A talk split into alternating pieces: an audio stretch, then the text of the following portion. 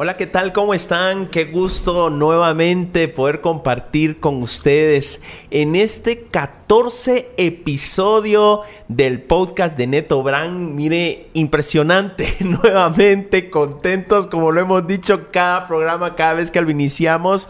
Esto ha sido realmente una oportunidad de aprender, una oportunidad de, de, ver cómo a través de las historias de muchos personajes guatemaltecos que con su vida han dado eh, un paso hacia adelante cumpliendo sus sueños y de esa manera poder inspirar a la vida de otras personas. Y es lo que hemos querido hacer durante todo este tiempo llevando a cabo una plática natural, una plática donde uno pueda conocer a fondo eh, el personaje. Y eso pues se da gracias a que hoy el internet y sobre todo pues la oportunidad de que a través de estos podcasts podamos hablar eh, sin tener eh, ningún tipo de censura.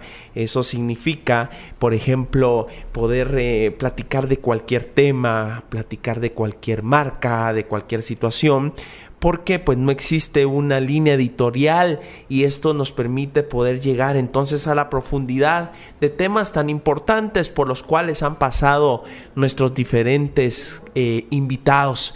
Y nuevamente pues quiero agradecer profundamente a todos nuestros patrocinadores que cada día se van sumando mucho más a, nuestra, a, nuestro programa. Agradecer a Muleta, eh, agradecer a Jan Márquez, a su marca JM12, agradecer a Flower eh, Box que siempre nos envía pues el arreglo floral para cada podcast y que el del año, el del programa pasado se lo entregamos a, a Esme y que hoy pues eh, está aquí nuevamente con nosotros y también a Pecas Pizza que se está estrenando ya en su segundo programa patrocinando este podcast y con Ali, que siempre nos envía las champurradas, nos envía también eh, la Magdalena y que pues hemos tenido la oportunidad de endulzarnos la vida con este tipo de antojitos. Y, la verdad es que muy agradecidos con, con ellos por la oportunidad que nos dan de poder patrocinar este, este podcast gracias a su confianza y sobre todo gracias a que por ustedes podemos también tener la oportunidad de llevar a cabo este programa. Pues bueno, hoy contentos, felices porque tenemos un invitado muy especial, un invitado con el que eh, en el caso mío y muchos de mi generación crecimos eh, viéndolo en la televisión, eh, escuchándolo en la radio. Eh, me atrevería yo a pensar en uno de los comunicadores sociales con mayor trayectoria que hay en Guatemala. Y los que hemos estudiado comunicación social, los que hemos tenido la oportunidad de poder pasar por las, por las aulas estudiando un poco de esto, pues siempre hemos querido tener un referente y lo hemos tenido, un referente como el invitado que hoy tengo el honor de poder eh, tener acá con nosotros para poder conocer su historia. Y sin más preámbulo, pues quiero que le demos la más cordial bienvenida a nuestro invitado de hoy, al señor Carlos de Triana, por favor. Muchas gracias.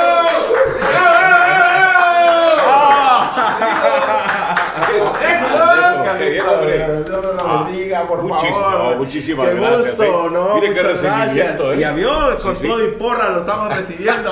y eso provoca entusiasmo. Qué alegre, ¿no? Qué alegre. gracias, por favor. siéntese. ¿Cómo están? Don ah, Carlito, siéntese. Qué, gusto y de verdad qué alegre.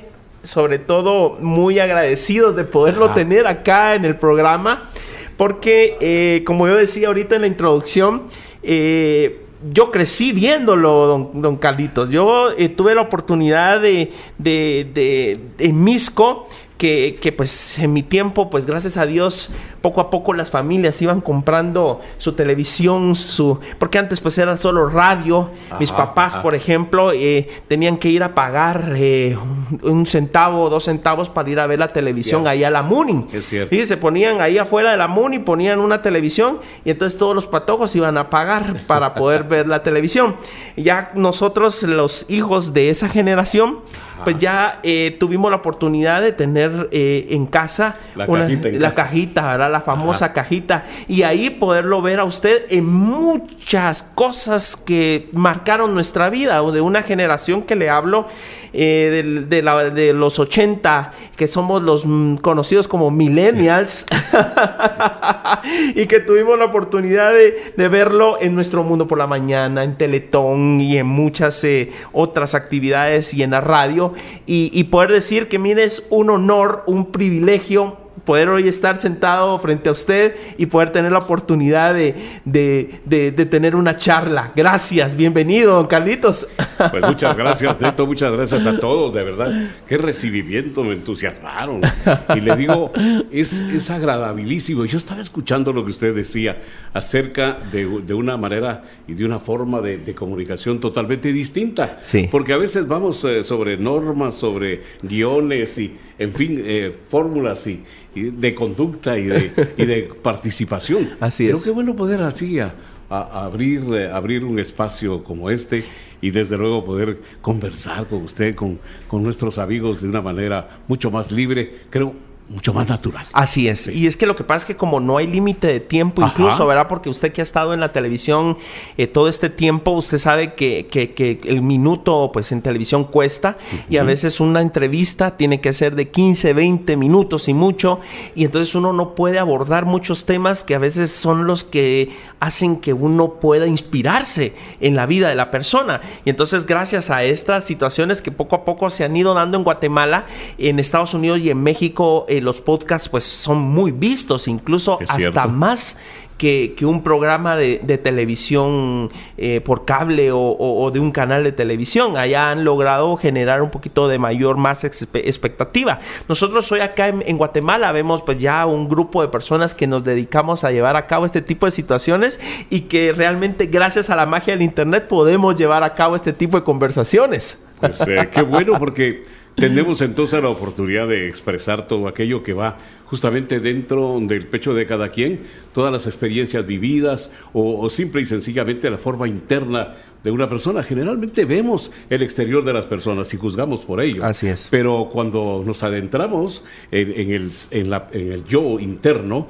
encontramos mucha riqueza, muchos nutrientes que a lo mejor en su proyección pueden contribuir grandemente a la formación de otras personas. Así es, por ejemplo, muchos que nos están viendo en este momento eh, tienen el sueño de ser eh, locutores, de ser cantantes, de ser escritores, de ser pintores, políticos, alguien que sea alcalde, alguien que sea presidente, y, y escuchando historias como la suya pueden inspirar.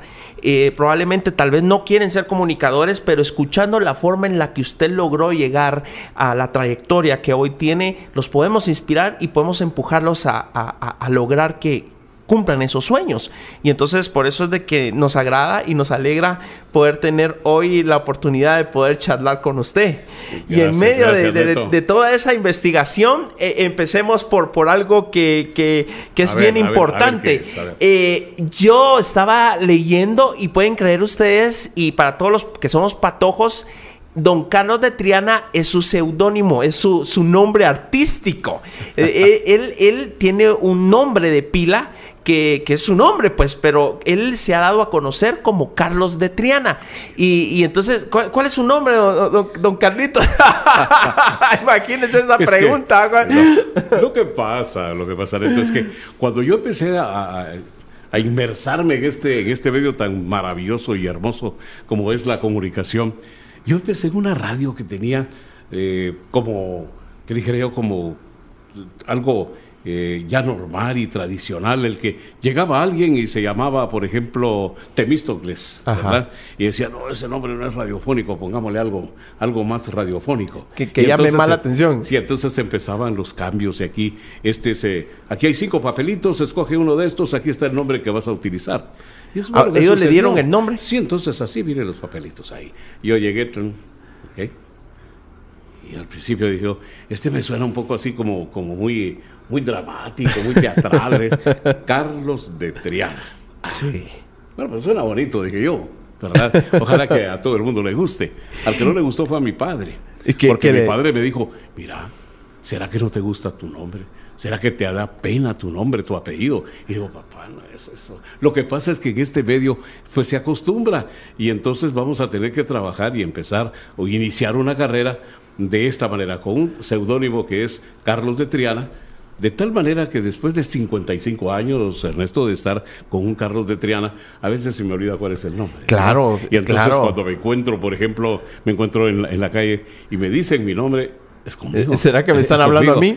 Y, y lo que sucede es que en casa, cuando están enojados conmigo, entonces sí, Raúl. Ah, ay, sí, Pero, ya, ya sé no. que ya, hay y molestia. así. La ceja. está, sí, la ceja. no, pues mi nombre es Raúl Antonio Rodríguez Martínez. Wow. Raúl por mi padre, Antonio por mi abuelo, Rodríguez por mi padre, Martínez por mi madre. Y sabe, tengo un Martínez más. ¿Por qué? Porque mi papá también era Martínez. Ah. Así que él era Rodríguez Martínez, mi mamá era Martínez. Y entonces a mí me toca Raúl Antonio Rodríguez Martínez. Y Martínez. Imagínense. Qué cosa más Muy bonita. lejos de Carlos y muy lejos de Triana. Pues mire, es un tema que, que para los más patojos probablemente no, no, no conocíamos. Nosotros ahora que nos metimos a investigar y hacer la, todo el trabajo para poder platicar hoy con usted, pues nos dimos cuenta. Y es que hoy por hoy probablemente ya en, en los albores de, de- de la comunicación actual, pues ya cualquiera se deja su, su nombre, ya, eh, por, por como esté, ¿verdad? ¿Por qué? Porque ya es muy natural utilizar el nombre, el nombre propio actual. Pero yo supongo que en su caso, como usted bien dice, ha, vivió, ha vivido más con el nombre artístico que con el nombre con el cual lo conocieron en el colegio o en la escuela, por ejemplo. Imagínese, ¿verdad? por ejemplo, que eh, tiene usted razón, son 55 años de usar el, el seudónimo y, y el resto es el de la vida. Claro. El de la vida que me ha tocado vivir y que por cierto me la he disfrutado, porque trabajar en los medios es algo muy hermoso, muy lindo. Claro. Yo quisiera decirle, sí, tiene razón, en la escuela, eh, a mí me tocó estudiar en una escuela primaria, se llamaba Francisco Morazán. ¿En dónde? Eh, estaba en la octava calle, cuando yo llegué, estaba en la octava calle, entre Primera, eh, primera Avenida y Avenida Elena. Ah, ok. Ahí, justamente ahí estaba ubicada la escuela. Luego nos pasaron a, a lo que hoy es el grupo escolar número 2, ahí en la décima calle y segunda avenida, cerquita. O sea, Pero usted creció aquí en la, primaria. en la ciudad de Guatemala. Sí, es cierto. yo- Es verdad, yo nací Eh, en Jutiapa. Es de provincia. Jutiapaneco. sí, Ok. Ah, Jutiapaneco, sí. Wow. Eh, ahí nací, pero viví tres meses ahí. A los tres meses me tomaron en brazos y me llevaron a Chiquimula. Y ahí en Chiquimula viví tres años. Y a los tres años me trajeron para la ciudad capital. Por eso no tengo acento oriental. Sí, pues, por sí. eso, porque no tuve tiempo de, De, de en poder, en sí, porque uno lo agarra el acento, lo agarrando en una casa y luego lo agarra uno en la escuela, ¿verdad? Claro. Platicando con los muchachos, Claro. molestando con los muchachos. Pero usted le tocó venir a hacer eso ya a la ciudad. Sí. Y pero ha regresado allá, allá a la provincia donde, donde, por ejemplo, a veces uno dice, no, pues eh, mis abuelos eh, los iba yo a visitar a Jutiapa, o una mi tía que me quedó No, allá en Chiqui. No, no, Neto, yo Eh, no tuve esa suerte, Neto, porque imagínense, eh, a pesar que me fueron trasladando y nunca me preguntaron si me quedaba aquí o me, o me llevaban a otra parte, lo que pasa es que toda la familia empezó a emigrar y, y se vino a la ciudad, se vino a la capital. Ah. Mi padre era maestro allá, en Oh, Chiquimula. Pero él soñaba con que sus hijos pudieran tener una mejor oportunidad de, de educarse. educación. Y entonces dijo, ¿me quedo en Chiquimula o me voy? Realmente, allá en Chiquimula había buenos maestros. Por supuesto. Y de ahí salieron pues, gente muy notable. Claro. El presidente Villeda Morales en Honduras. Sí. Y, y así muchos. Aquí mismo en nuestra, en nuestra ciudad, muchos poetas, literatos, en fin, hubo de todo, pero me trajeron para la capital. Vine aquí a la capital y, y aquí empezó mi formación educativa y, y de esa manera empezamos a, pues a escalar en peldaños de, de formación y de educación. Hasta que empezaron los sueños y los ideales que yo quiero ser esto, quiero ser aquello, pero también me gustó un poquito eh, que le dijera yo el bochinche. Pero el bochinche organizado, ¿verdad? Y- ¿Ah, sí? Me- es que me gustaba la política, me llamaba. Ah, no me atención, diga, Sí, ¿ah, sí? entonces sí. Ah, Pues qué entonces, Y, y qué mejor, eh, qué mejor eh, lugar para empezar que allí en el instituto en la escuela, empezaron aquellos ideales, aquella efusión, ¿no? Claro, sí, que ahí Y- fue donde se empezó a dar ciertos eh, movimientos revolucionarios, pues, que Sí, y claro. democráticos en, Claro en Guatemala, ¿verdad? Que, que eran los primeros, por ejemplo, cuando le subían al pasaje, los primeros que salían a las calles eran los de la queche, ¿verdad? O, o eran los de la Bien normal, o el de... Bien sí, sabe. pues era, era parte de los 80, yo recuerdo cuando estábamos viendo las noticias, eh, eh, eran la USAC, la queche y, y- y la normal. Y el central. Varones, y el central. Claro. Sí. Ya no me dejé afuera al central porque Sí, se fue a- a mi a- casa mucho ah, no me diga. No, lo que sucede es esto, mire. eh, usted me está hablando de 80 para acá, Sí, pero yo tengo 80. que hablarle de 50, Claro. 60 para acá, porque la diferencia en la edad es esa. Sí. Y yo le digo, en los 50, yo empecé mi formación educativa en los años 50 en la escuela Francisco Morazán.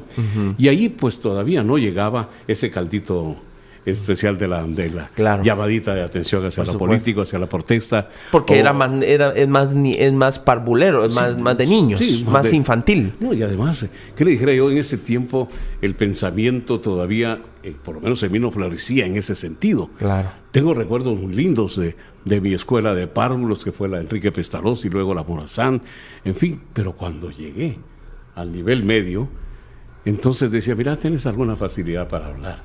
Entonces empezaron a Claro. decir, este, este puede, de repente puede ser un buen líder. Sí. Nunca fui un buen líder, pero por lo menos hice el intento y, y participé. Y Luego ese pensamiento me llevó a problemas, ¿no? Un día me dijeron así cordialmente, señor, se queda y se porta tranquilito, o usted quiere seguir con su pensamiento y su, y su manera de actuar, se va del país.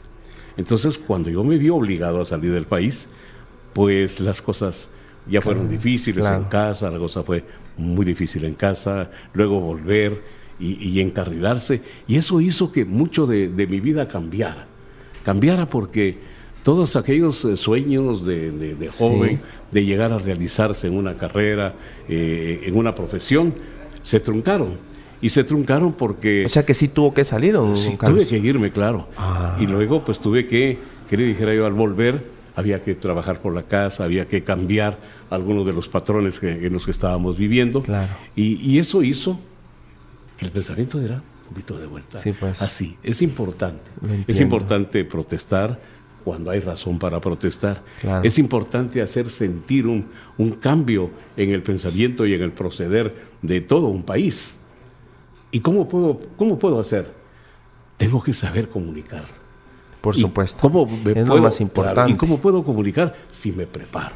École. Y entonces de esa manera empezamos a trabajar en esa dirección y otra vez los vientos de cambio llegaron y entonces en lugar de tomar la dirección hacia, digamos, hacia medios que pudieran permitirme expresar Ajá. ese pensamiento, Claro. resulta que pasó otra cosa y entonces empecé a platicar con la gente joven de música, eh, de, de- de otro, ahí sí que otra De, de dirección. otros temas. Y entonces la formación fue llegando por otro lado. Me gustó la televisión, me gustó también eh, el conducir, eh, eso de, pararse frente a un público Claro. y, conversar con ese público, tratar de agradar a ese público, capturar su, su atención. Como, eh, porque es más que un maestro de ceremonia, sino es aquel que, que, que también tiene un contacto con el público, ¿verdad? Hay una, una gran diferencia. Aquel conductor que se refugia, que se refugia en la, en la- en la escenografía. Claro. y se pierde en la escenografía, Sí. o aquel que es como el torero y le sale al ruedo, al frente y se mete con el público. público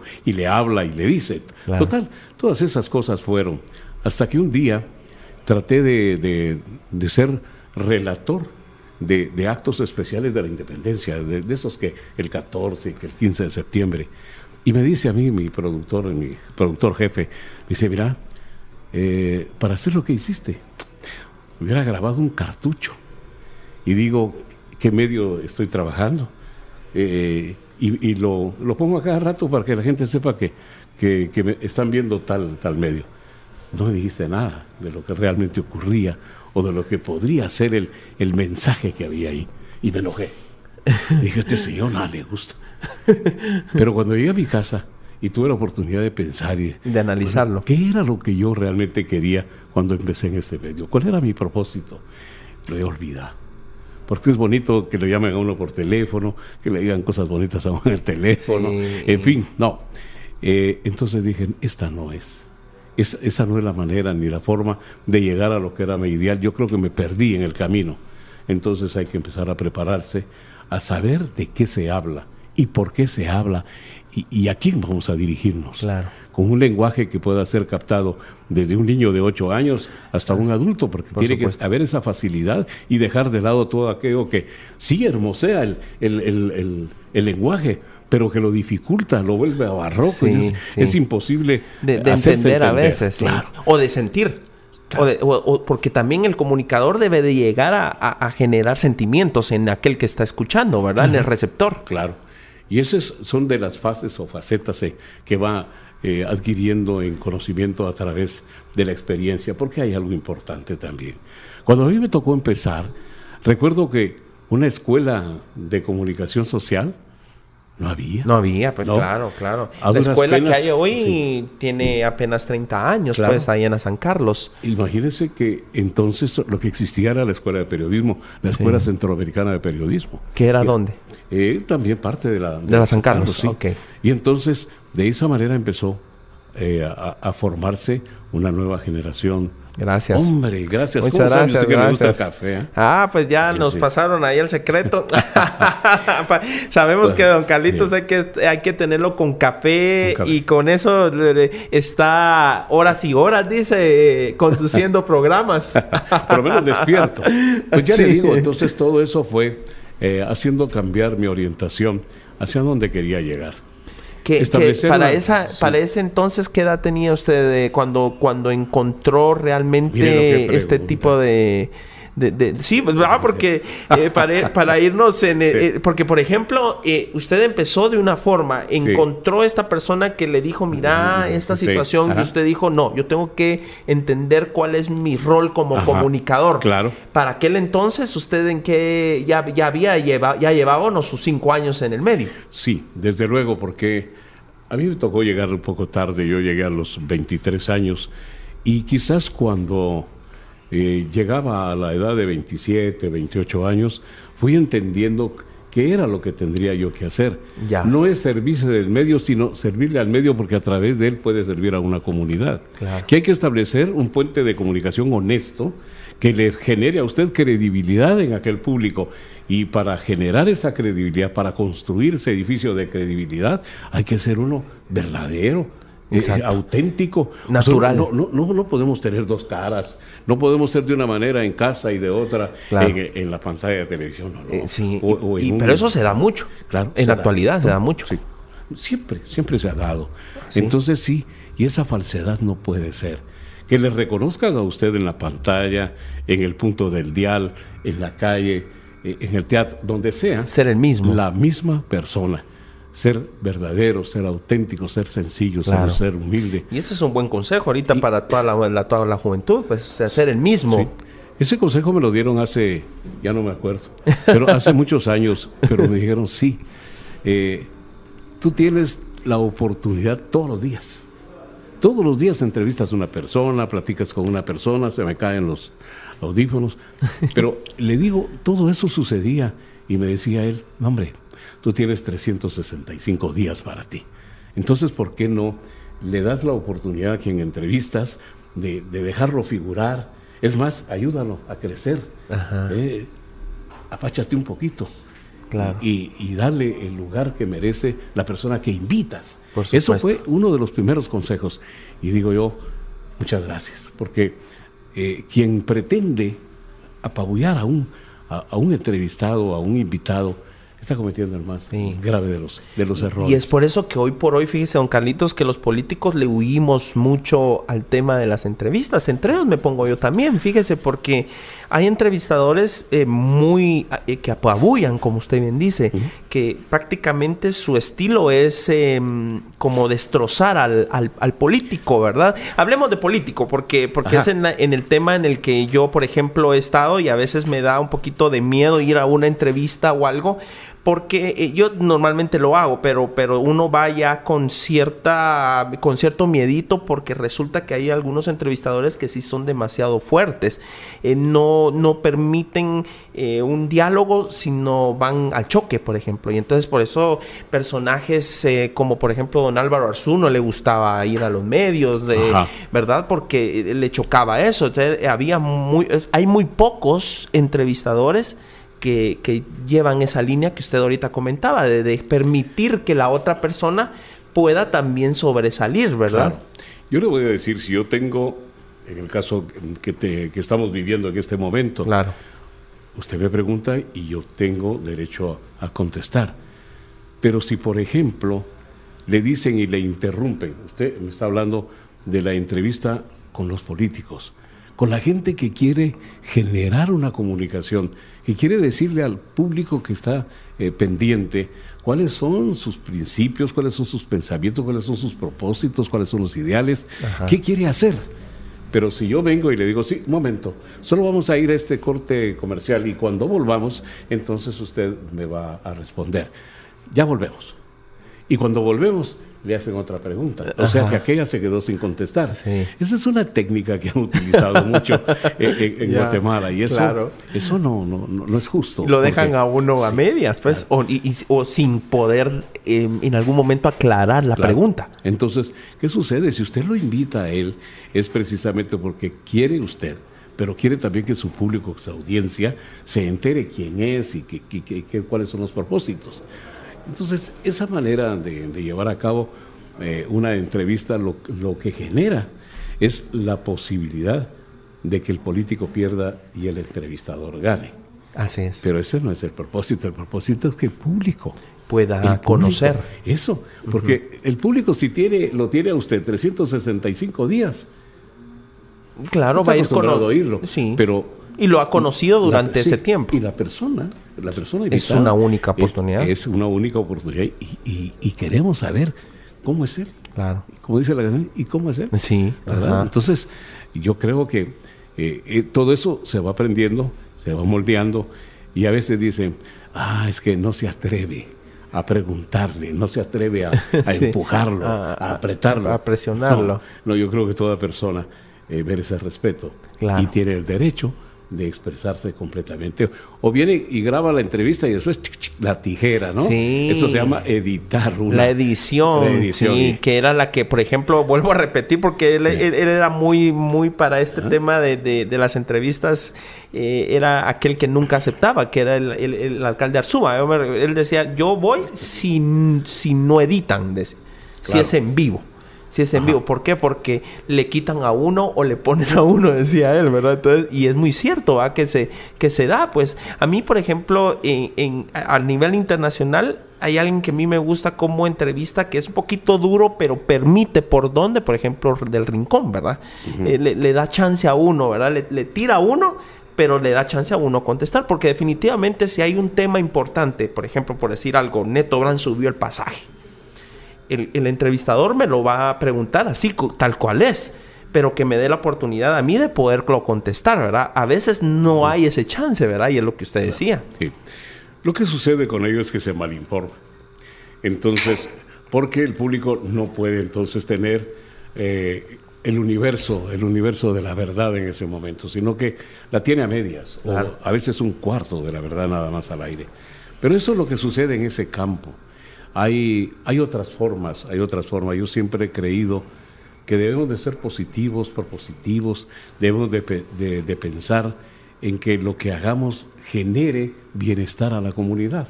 Y entonces, dejando a un lado aquellos eh, sueños y ambiciones e ideales juveniles, aquel entusiasmo que se desbordaba, eh, pues pasemos al del servicio.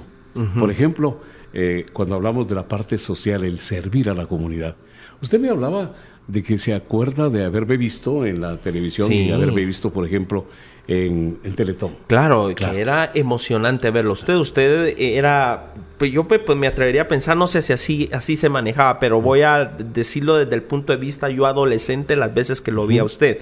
Eh, para mí, el verlo en Teletón y escucharlo, más cuando decía, y estamos llegando a la meta, y son, eh, eh, vámonos por número, 5, 3, 25, ta, y empieza la canción aquella de TNS y, y su voz y su imagen denotaba, eh, me invitaba, mm, me, me hacía sentir es, esa misma alegría que estaban sintiendo los niños ahí, me hacía llorar, por ejemplo.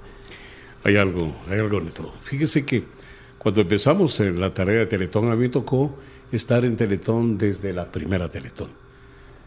Y vimos un grupo, vimos un grupo de, conductores. A, algunos les dicen animadores, y a veces no animamos, hacemos todo lo contrario. Pero bueno, eh, fuimos y todo el mundo quería el horario del sábado, tipo de las 7, 8 de la noche en adelante. Cuando ya iba a ser el... No, lo que pasa es que a esa hora estaba quizás lo más nutrido de los artistas. Claro. Este, el cantante aquí, la cantante. bueno, era como quererse lucir al lado de, de las estrellas. Exacto. Y esa gente no necesitaba presentación. Eran tan famosos que lo que menos necesitaba es que alguien dijera, aquí está fulano de tal. Sí, solo con presentarse ya. Lo importante, lo que, lo que realmente era toral en ese momento era trabajar, por ejemplo, a las 14 horas, 2 de la tarde, cuando el calor, cuando el desvelo ya, día sábado, después de estar despiertos desde, viernes. desde el viernes, pero ¿a qué horas? El viernes empezábamos nosotros a generar trabajo a las 4 o 5 de la mañana, a las 6 de la mañana abríamos una transmisión especial. Sí, Para luego a las 21 horas, a las 9 de la noche, empezar sí, porque ustedes se iban allá a, Fundamien de, de, allá de, Misco y ahí hacían muchas transmisiones. Y luego, pues, de ahí en adelante, ¿qué era lo, lo, importante? Era hacer conciencia en las personas de que eh, había necesidad de aportar para poder establecer ese programa de recuperación, ¿verdad? De rehabilitación. Y porque sin eso no podía continuar el programa de rehabilitación. En lograr que la gente diera. Conciencia, conciencia de lo que estamos haciendo. Pero no, en los primeros dos años, a nosotros lo que nos encantaba era estar en el horario, según nosotros, estelar. Estelar era el otro, pero no nos dábamos cuenta. Después de dos años de, estar en, esta, en esta posición, empecé a darme cuenta de que yo no sabía nada de rehabilitación.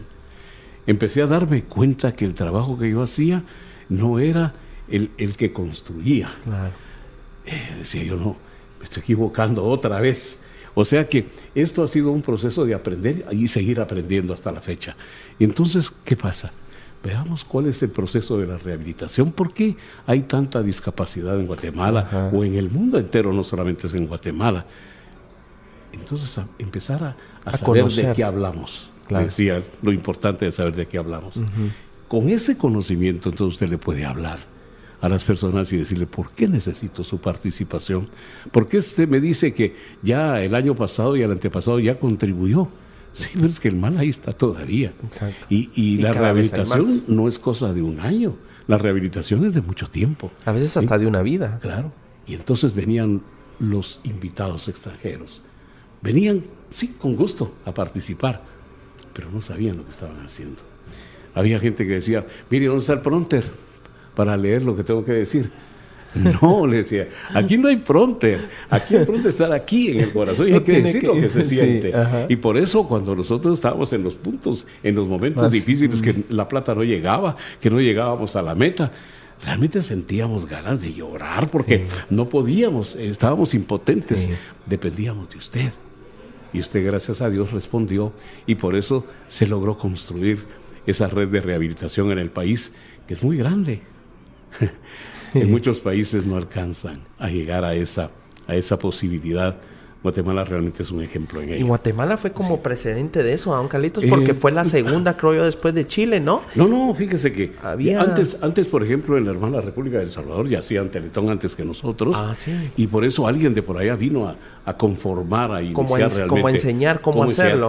Pero ustedes lo armaron, don Carlitos, o sea, por ejemplo, hablemos de, de Fundabien, eh, era la organizadora, pero, pero todo el entramado eh, televisivo, porque por eso se llamaba Teletón, porque era tele, ¿va? Era teletón, o sea, era como un maratón, ¿verdad? Entonces era, eran horas eh, al aire, pero armar todo ese, todo, todo ese andamiaje. No, mi querido amigo, hay que decir la verdad. Quienes armaban, quienes eh, llamaban a, a personas eh, en, el, en, el, exterior, queremos invitarlo a que nos venga a ayudar. Don Fulanito detrás, don Raúl Di Blasio, por favor. Fulanitos y, y, y fulanitas, ¿verdad? Eh, por favor, necesitamos su concurso. Había un, hay un comité especial que lleva a que, cabo, que lleva a cabo ese trabajo. Hay un comité que lleva a cabo el transporte, eh, para poder trasladar a las personas, para poder recoger lo que haya el necesidad hospedaje, de recoger, el tema. hospedaje, en fin. Y eso, es toda eh, una organización de la cual nosotros solo éramos una parte, nosotros éramos los conductores, los que hablábamos, los que entreteníamos o, o- o hacíamos conciencia, que era nuestra verdadera, nuestra verdadera tarea.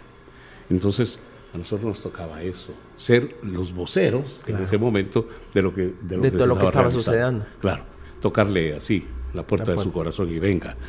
Todo eso era nuestra parte, pero la televisión tenía que transmitir, tenía que difundir ese esfuerzo, ¿verdad? Sí, así es. Pero los organizadores en sí, generalmente personas que estuvieron en el anonimato porque ellos sí entendieron el movimiento desde un principio. Claro. No es para que yo figure, Por no es para que yo sea el importante, Claro. no. no. Es para recaudar. Sí, los importantes estaban sentaditos ahí, que nos miraban con ojos de esperanza, decir, si estos logran la meta, yo voy a mejorar, Sí. ¿verdad? Entonces, eso pasaban la parte toda la. Teletón, porque yo recuerdo que el mismo niño en la silla de ruedas pasaba las 24 horas ahí. ¿O cuántas eran? ¿Eran 36? 27 horas. 27 horas. 27 horas.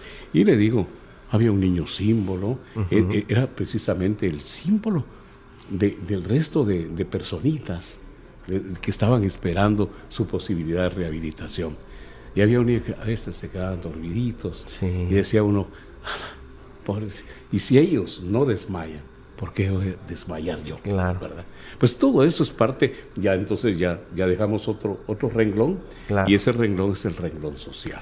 Que es importante, eh, porque en ese no se gana, pues por ejemplo, No. eh, este es una, un- exacto, o sea, cualquiera podría decir, eh, es- eh, había una retribución, por ejemplo, no, esto se, se entregaba, se daba, se apoyaba, o sea, era, era mi aporte hacia Teletón, hacia Fundabien, hacia la rehabilitación de los niños, no vaya a creer que, que se le pagaba, por ejemplo, a, a los conductores y a todo, cada quien entregaba y pasaba las horas, y aparte de que usted no solo las 27 horas, sino eh, habían spots, ¿se acuerda? Claro. Entre cada, entre cada cosa había eh, la niña de Petén, la- el niño de Huehue, y usted era la voz detrás, ¿verdad? En off de, de- de- la historia de este niño. O sea, eran también horas de horas de inversión eh, para poder llevar a cabo todo eso.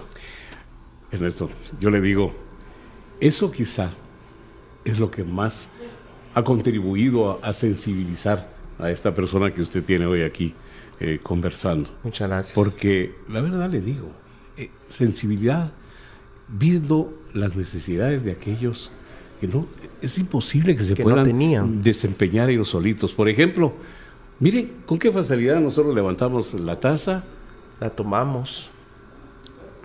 fácil la volvemos a poner. Ey, Pero un niño que tiene que hacer esto, Que y se la tiene eche que encima. encontrar- Usted sabe que quienes, quienes se dedican a darles esas terapias, los terapeutas, terapistas, o como usted quiera llamarle, esos son ángeles muy especiales. Ellos nacieron de una, de una, de una manera muy especial. Es una vocación, ¿verdad? Yo les aplaudo y los sigo admirando porque cuando un niño logra llevarse a la boca un bocado, una, una cuchara, un tenedor, ellos se emocionan de tal manera que lloran y aplauden. Claro. Y es una conquista que ellos ni siquiera la toman como propia, sino conquista de ese niño y se identifican de tal manera que cuando uno lo ve, dan ganas de llorar realmente, de expresar ese sentimiento con lágrimas. Ellos son un gran ejemplo. Entonces todo este trabajo nos fue sensibilizando y de esa manera es que hoy podemos eh, sentirnos contentos y satisfechos de haber contribuido durante muchos Claro. años. No estoy ahora en el movimiento Teletón porque creo que tienen que surgir otros Nuevas- valores, otras, otra- otras Nuevas personas. puedan- personalidades. claro, y hay que dejar el campo para Por que supuesto. Los, los jóvenes se, se desempeñen de esa manera. Y le digo, pero sí. Pero hay una gran experiencia, Sí, ¿verdad? Claro. Un libro que escribir de, de- de todo lo que se logró Es con cierto. Teletón. ¿Cuántas teletones estuvo usted? Eh, estuve durante 25 teletones continuas. O sea, 25 años prácticamente. sí. luego me separé con cosa de unos añitos ahí. Pero vino mi cincuentenario. Claro. Cumplí 50 años en los medios y gentilmente eh, la gente de Teletón me invitó a participar de la número 30 de ellos, la trigésima de ellos y, y mis 50. Entonces me invitaron y nuevamente fui a ser de nuevo el, el, el, conductor central de Teletón, me sentí muy bien. Qué bueno. Y, me piqué y seguí un par de años más. pero, pero hay que dejar. Qué alegre, ¿verdad? Y, mire, don, don Carlitos, y cuando usted era niño, cuando iba entre la adolescencia y la juventud, porque pues uno va cambiando de voz entre los 13 y 16 años. Eh, ya usted era así con esa voz encantadora, esa voz como la que hoy escuchamos y escuchamos durante tanto tiempo, eh, o, fue parte, porque por ejemplo, eh, yo estudié también en la Universidad de San Carlos, en, la Escuela de Ciencias de la Comunicación, yo soy publicista, pero tuve la oportunidad porque allá se juntan los periodistas, publicistas y locutores en el primer año, estamos juntos. Solo recibimos los de Publi, nos vamos a Publi, los de periodistas periodismo a periodismo y los de locución a locución. Pero yo me acuerdo que a muchos les enseñaban a hablar con el diafragma, a un montón de cosas. E incluso hasta en algún momento hasta puede haber existir algún como, no sé si es la palabra fingir un poquito en el, en el hablado, ¿verdad? sí, eh, sí, estamos. Eh. Pero por ejemplo, lo suyo eh, ya se le miraba desde los 15, 16 años cuando empezó a cambiar de voz. ¿O, es natural? mire, me lo voy a contar. Lo que pasa es que a mí no sé, siempre me, gustó la oratoria, el, poder eh, participar en, concursos y eventos de, oratoria. Me gustó mucho. Yo escuchaba mucho radio. Yo creo que alguien por ahí había, dicho, usted lo que va a hacer es trabajar en radio y en televisión en su vida, pero yo no sabía. Ah, o sea, ya alguien se lo dijo. No, no, alguien ha de haber dicho, no, este va pues. para esto, pero, pero yo no lo sabía. Y entonces lo que pasó fue que eh, yo escuchaba mucha radio, escuchaba por ejemplo radionovelas y todo. No porque me gustaran las novelas, sino lo que me gustaba era cómo una persona podía emocionar y transmitir esas emociones, crear un universo a través de su voz. Y además, me gustaba, por ejemplo, tuve un maestro, un maestro que tenía una voz así muy bien timbrada. Y, y él, cuando él relataba, nos daba la clase de historia pero él la relataba de una manera tan especial que a uno le encantaba recibir la clase. Que no se aburría con la clase. es que era un relato bonito y entonces me gustó. Y entonces yo empecé a practicar y, me gustaba, usted dice, fingir la voz. La verdad, lo único, que, lo único que hacía uno era apretar la garganta, porque uno pensaba que apretando la garganta le iba a hacer una voz así que impresionante. ¿no? ¿no? Pero no pasó eso. Entonces fue cuando empecé a participar en los eventos eh, eh, políticos de, la, de, de, estudiantiles. y todo. Y entonces pues salíamos allá, en donde están las bombas esas eh, que iluminan ahí la parte baja del, del Palacio Nacional. y nos poníamos a arengar. Una vez le pusimos al presidente y digo, le pusimos cinco mil muchachos ahí enfrente y le dijimos, si usted no cede a nuestra petición, le vamos a traer cinco mil más y le vamos a poner diez mil gentes aquí. Pero qué bonito era y, que retumbaba toda la plaza de la Constitución, le llaman ahora, pues, y así se llamaba antes. Entonces, eh, qué bonito, me gustaba el eco. Eh. Decía, pero en ese momento es como ser uno un poquito narciso, ¿verdad? Aunque me estoy gustando yo y, creyendo. Y cuando uno llega al medio, se va dando cuenta de que eso no es así. Pero me decían a mí, mira, no sé, sí, tenemos una buena voz, el muchacho, sí. Eh, en el teléfono, ¿qué tal? Ajá, ajá. Eh, aquí le habla fulanito. Un poquito de vanidad, realmente. En aquel entonces era Raúl, eh, aquí le habla Raúl Rodríguez. y pues de esa manera me fui aficionando a ello, pero llegó el momento, llegó el momento que tuve la oportunidad de estar en una radio y había la persona que me dijo, mira, te vamos a dar la oportunidad hoy. ¿Ok? Vamos. Pero, pero ¿cómo se dio, cómo llegó a la radio? Porque me quedé sin trabajo. Me quedé sin trabajo y entonces ah, eh, me dijeron, mira, creo que tenés una voz más o menos agradable. Ah. De repente la haces en radio. ¿Y se acuerda quién le dijo así? Sí, lamentablemente ya no me está escuchando. A menos que desde los llegar a la otra dimensión. Pepe González ah, era director de 560, la radio donde empecé. Oh, ya. Eh, pero él lo conocía, ¿por qué? ¿Por la misa? No, era mi tío político. Oh, Sí. ya. Estaba casado con una de mis tías y Sí, pues. mira, vamos. ok. Y entonces empecé cuando terminé de hacer la prueba en el estudio. Mira, me dijo, ¿vos tenés algún ancestro alemán? Alemán. ¿Por qué? Es que aquí no, no hablaste, regañaste. Entonces, esa forma de, de- de proyectar la voz suena como que me estás regañando. Oh. Entonces tenés que sonreír cuando hablas, porque si sonreís, estás haciendo las cosas de manera agradable, estás siendo Hasta- simpático. para Hasta en demás. el, hasta en, en adicción. Sí, entonces me dices, hay hay que saber poner los labios, cómo utilizar la lengua, a dónde va. Yo qué sabía de eso, pues, pero me decía, por ejemplo, mira, una D final tiene que pronunciarse con, con la lengua entre los dientes, una D inicial tiene que ir al cielo de la boca la lengua. En fin, la A es, una- la A es abierta, sonriendo la haces mejor. Y en fin, todas esas cosas, ¿no? Fueron, fueron las técnicas que nos fueron enseñando. Después de esa nosotros- primera oportunidad en 560, Sí, o sea, claro. después del primer programa. Claro. ¿Qué No fue lo pro- que no programa, ¿Qué fue, una qué fue prueba, lo que hizo Una eh, simple prueba eh, al aire? eh, al aire. Y entonces después me dijo, ¿sabes qué? Vas a venir al estudio. Vas a tener un mes, porque el timbre está bien, pero vas a venir, vas a tener un mes para practicar. Es un trabajo. Venís a las 8 de la mañana, te vas a las 12, regresas a las 12 y te vas a las 6. Y en la noche a las 8 vas a venir a ver cómo trabaja una persona en una cabina, para que aprendas a manejar una cabina. Y así empezó. Sí, ves. Me gustó. Me Claro. gustó y me quedé. Yo dije para pasar el agua en lo que consigo otro trabajo. Pero me gustó tanto que llevo 55 años en lo que mismo. se convirtió en su gran profesión sí. y, y- y nos dio a un comunicador eh, único, pues. O sea, hay, hay que felicitar a, a- a don Pepe, ¿verdad? Porque realmente vio en usted esa madera. O sea, como cuando uno mira a un jugador de fútbol y dice, eh, y, lo, y los caza... eh, que, eh, ¿Qué es?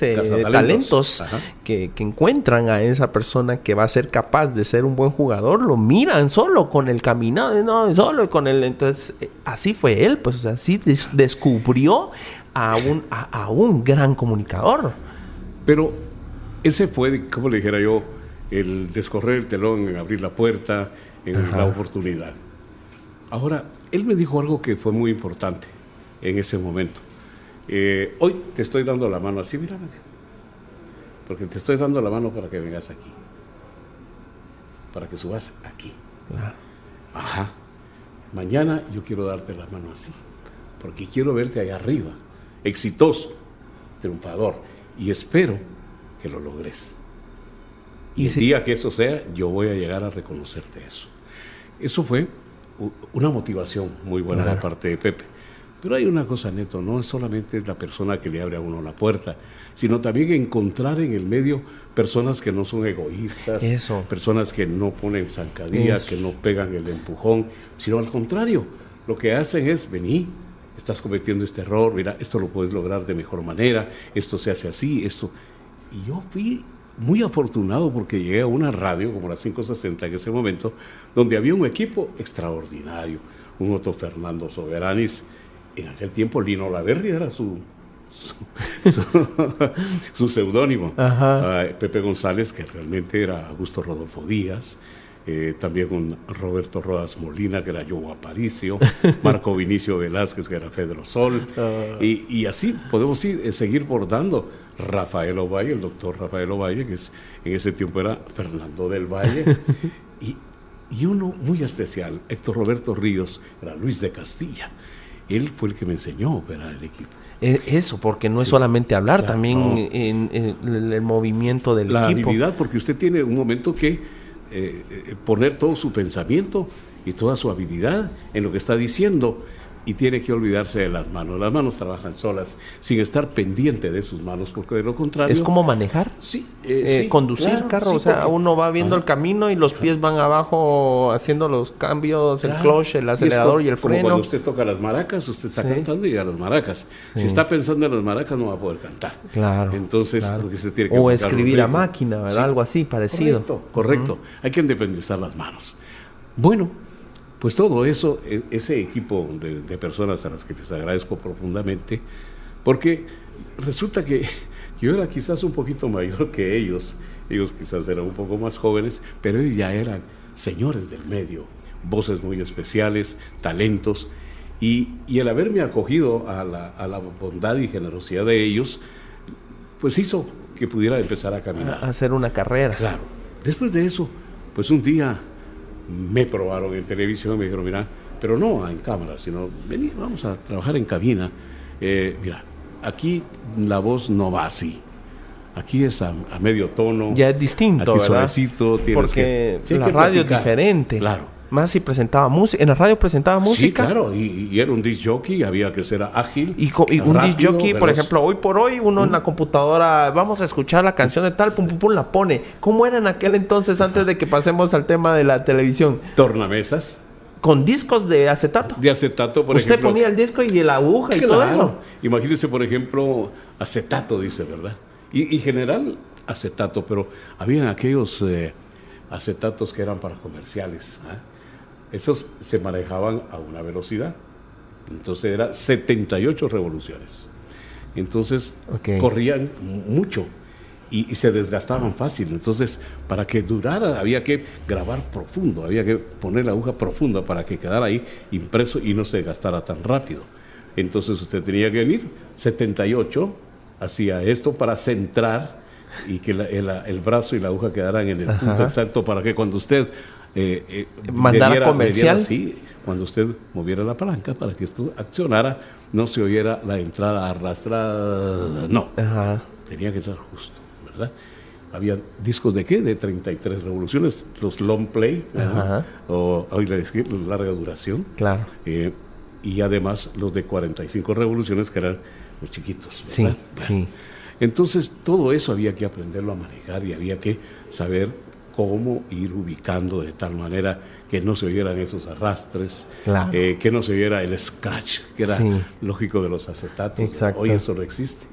Pero bueno, esa era una manera de habilidad. ¿Sabe que si usted podía poner, y nosotros lo hacíamos, poníamos en disco, le poníamos los dos brazos de las, las dos tornamesas, se la poníamos, y entonces sonaba con un poquito de eco. Ah. eso me lo enseñó Rafa. Y entonces, todas esas cosas las fuimos aprendiendo. Así es la radio. Pero hay algo importante antes de que pasemos a la televisión. La radio. La radio es magia, pero es una magia extraordinaria. Usted tiene que trabajar para la imaginación de la gente. Exacto. ¿Verdad?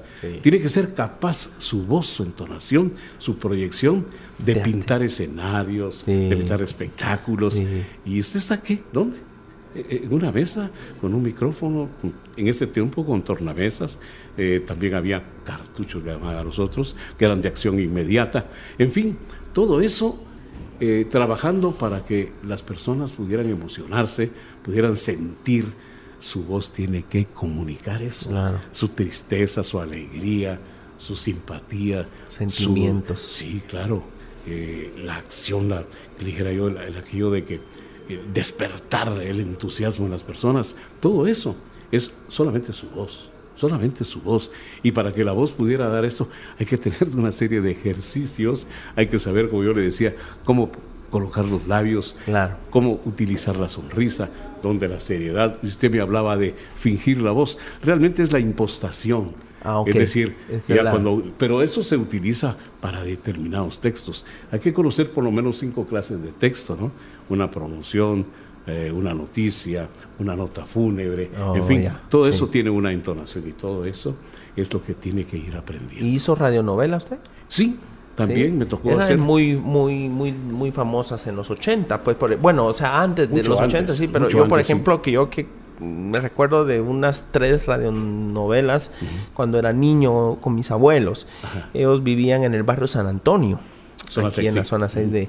entonces allá escuchaban radio, en Misco no, eh, con mis abuelos de aquí de la ciudad sí escuchaban radionovelas y, y, por ejemplo lo hacían a uno imaginarse. Claro. eh, o sea, uno se imaginaba las cosas. Era una impresión, lo que usted acaba de decir, pues, o sea, y la voz que hacía el locutor, eh, eh, la voz, hasta los truenos, había, me, acuerdo yo que había algo que se llamaba Calimán, había, sí, sí, sí hubo algo así, ¿no? Calimán, el hombre de las mil máscaras, o, caras, no me acuerdo. Porque la verdad, antes que Calimán hubo Chucho otro Roto. héroe. Ah, también el Chucho Roto. Ah. Pero había un, eh, yo recuerdo de mi niñez, recuerdo a un héroe de, de las radios, el. Tamacún. Tamakun era un príncipe hindú que andaba haciendo obras generosas, que andaba impartiendo justicia donde podía y, y decía algo así como, Tabacún, el vengador errante, príncipe audaz que vio morir a la dueña de su honor. Y él decía, donde la maldad impere, donde el peligro amenace, ahí está Tabacún. Entonces, eso es parte de la presentación de, de- todavía me entusiasmo yo todavía, pero Bueno, ya vio, ves y- que eso es lo que sí. genera. y Roberto Couto se llamaba el señor este que hacía eso, de una voz profunda y, y hablaba con una parsimonia y una, una seguridad, ¿verdad? porque ah, esa era la personalidad de, de, de Tamacún. ¿Y dónde estaba Tamacún? A veces en la selva, a veces en una ciudad y todo. Y, y todo el entorno era fabricado ¿cómo? Con efectos, ¿verdad? Eh, Eh, ajá. los efectos que son tan importantes porque son los que van situando dónde está, eh, cómo se abre una puerta, Sí. cómo el galope de Del- de caballo, ¿verdad? el trueno, El, trueno. la ¿Cómo hacían el lluvia. cómo se imagina que No, hacían el trueno? no. Una lámina, una lámina, y la hacían vibrar así. Ah. El fuego, el fuego, papel celofán, y lo, y lo iban apegando a chis- ¿verdad? Y se oía como que era el chisporroteo de las llamas. Y tenían que tener todas esas herramientas Sí, ahí a la había mano. una persona que era el sonidista. Ajá. Yo recuerdo al Coyote Ruiz, Héctor H. Ruiz. Él era el, el, el Coyote, Héctor. Él tenía su, su lámina, tenía el papel, la puerta. Eh, él mismo hacía los pasos sobre, la- sobre madera. En fin, todo eso es, pero es una creatividad extraordinaria. Hoy es fácil, ¿verdad? Todo está grabado. Todo está grabado, todos son loops. sí, El 15A, relincho de caballo. Sí. Es de- tan, Sí, tan sí. fácil hoy en día. Sí, el destapar, Entonces, aquel, aquel famoso destapar la, la, la, la botella, ¿va? claro. Ya está grabado. Sí, cabal, ajá. Yo lo O, vi. por ejemplo, algunos recordarán todavía tal vez a Chilo Pérez, el Yo no lo Colocho. Era un locutor muy especial, Chilo. Era un hombre con mucha creatividad. Él quemaba cohetes de vara. Ah. Tremendo. Sí, Y él era para, era para celebrar, sí, era para celebrar el cumpleaños de alguien y esa era la manera en que él, él lo hacía. Eh, todo eso es creatividad, todo eso es ingenio Claro. y todo eso es lo que se traslada a través de la radio y usted logra verlo, Sí. verlo de la manera que ellos se lo están proyectando. Uno se lo imaginaba. Yo me imaginaba lo que lo que escuchaba. Me lo imaginaba. Hay algo dentro de la radio que es muy, muy importante decirlo hoy en día, el radioteatro infantil. El radioteatro infantil que se sigue transmitiendo a través de TGW, eh, aquí en el espacio de la una de la tarde.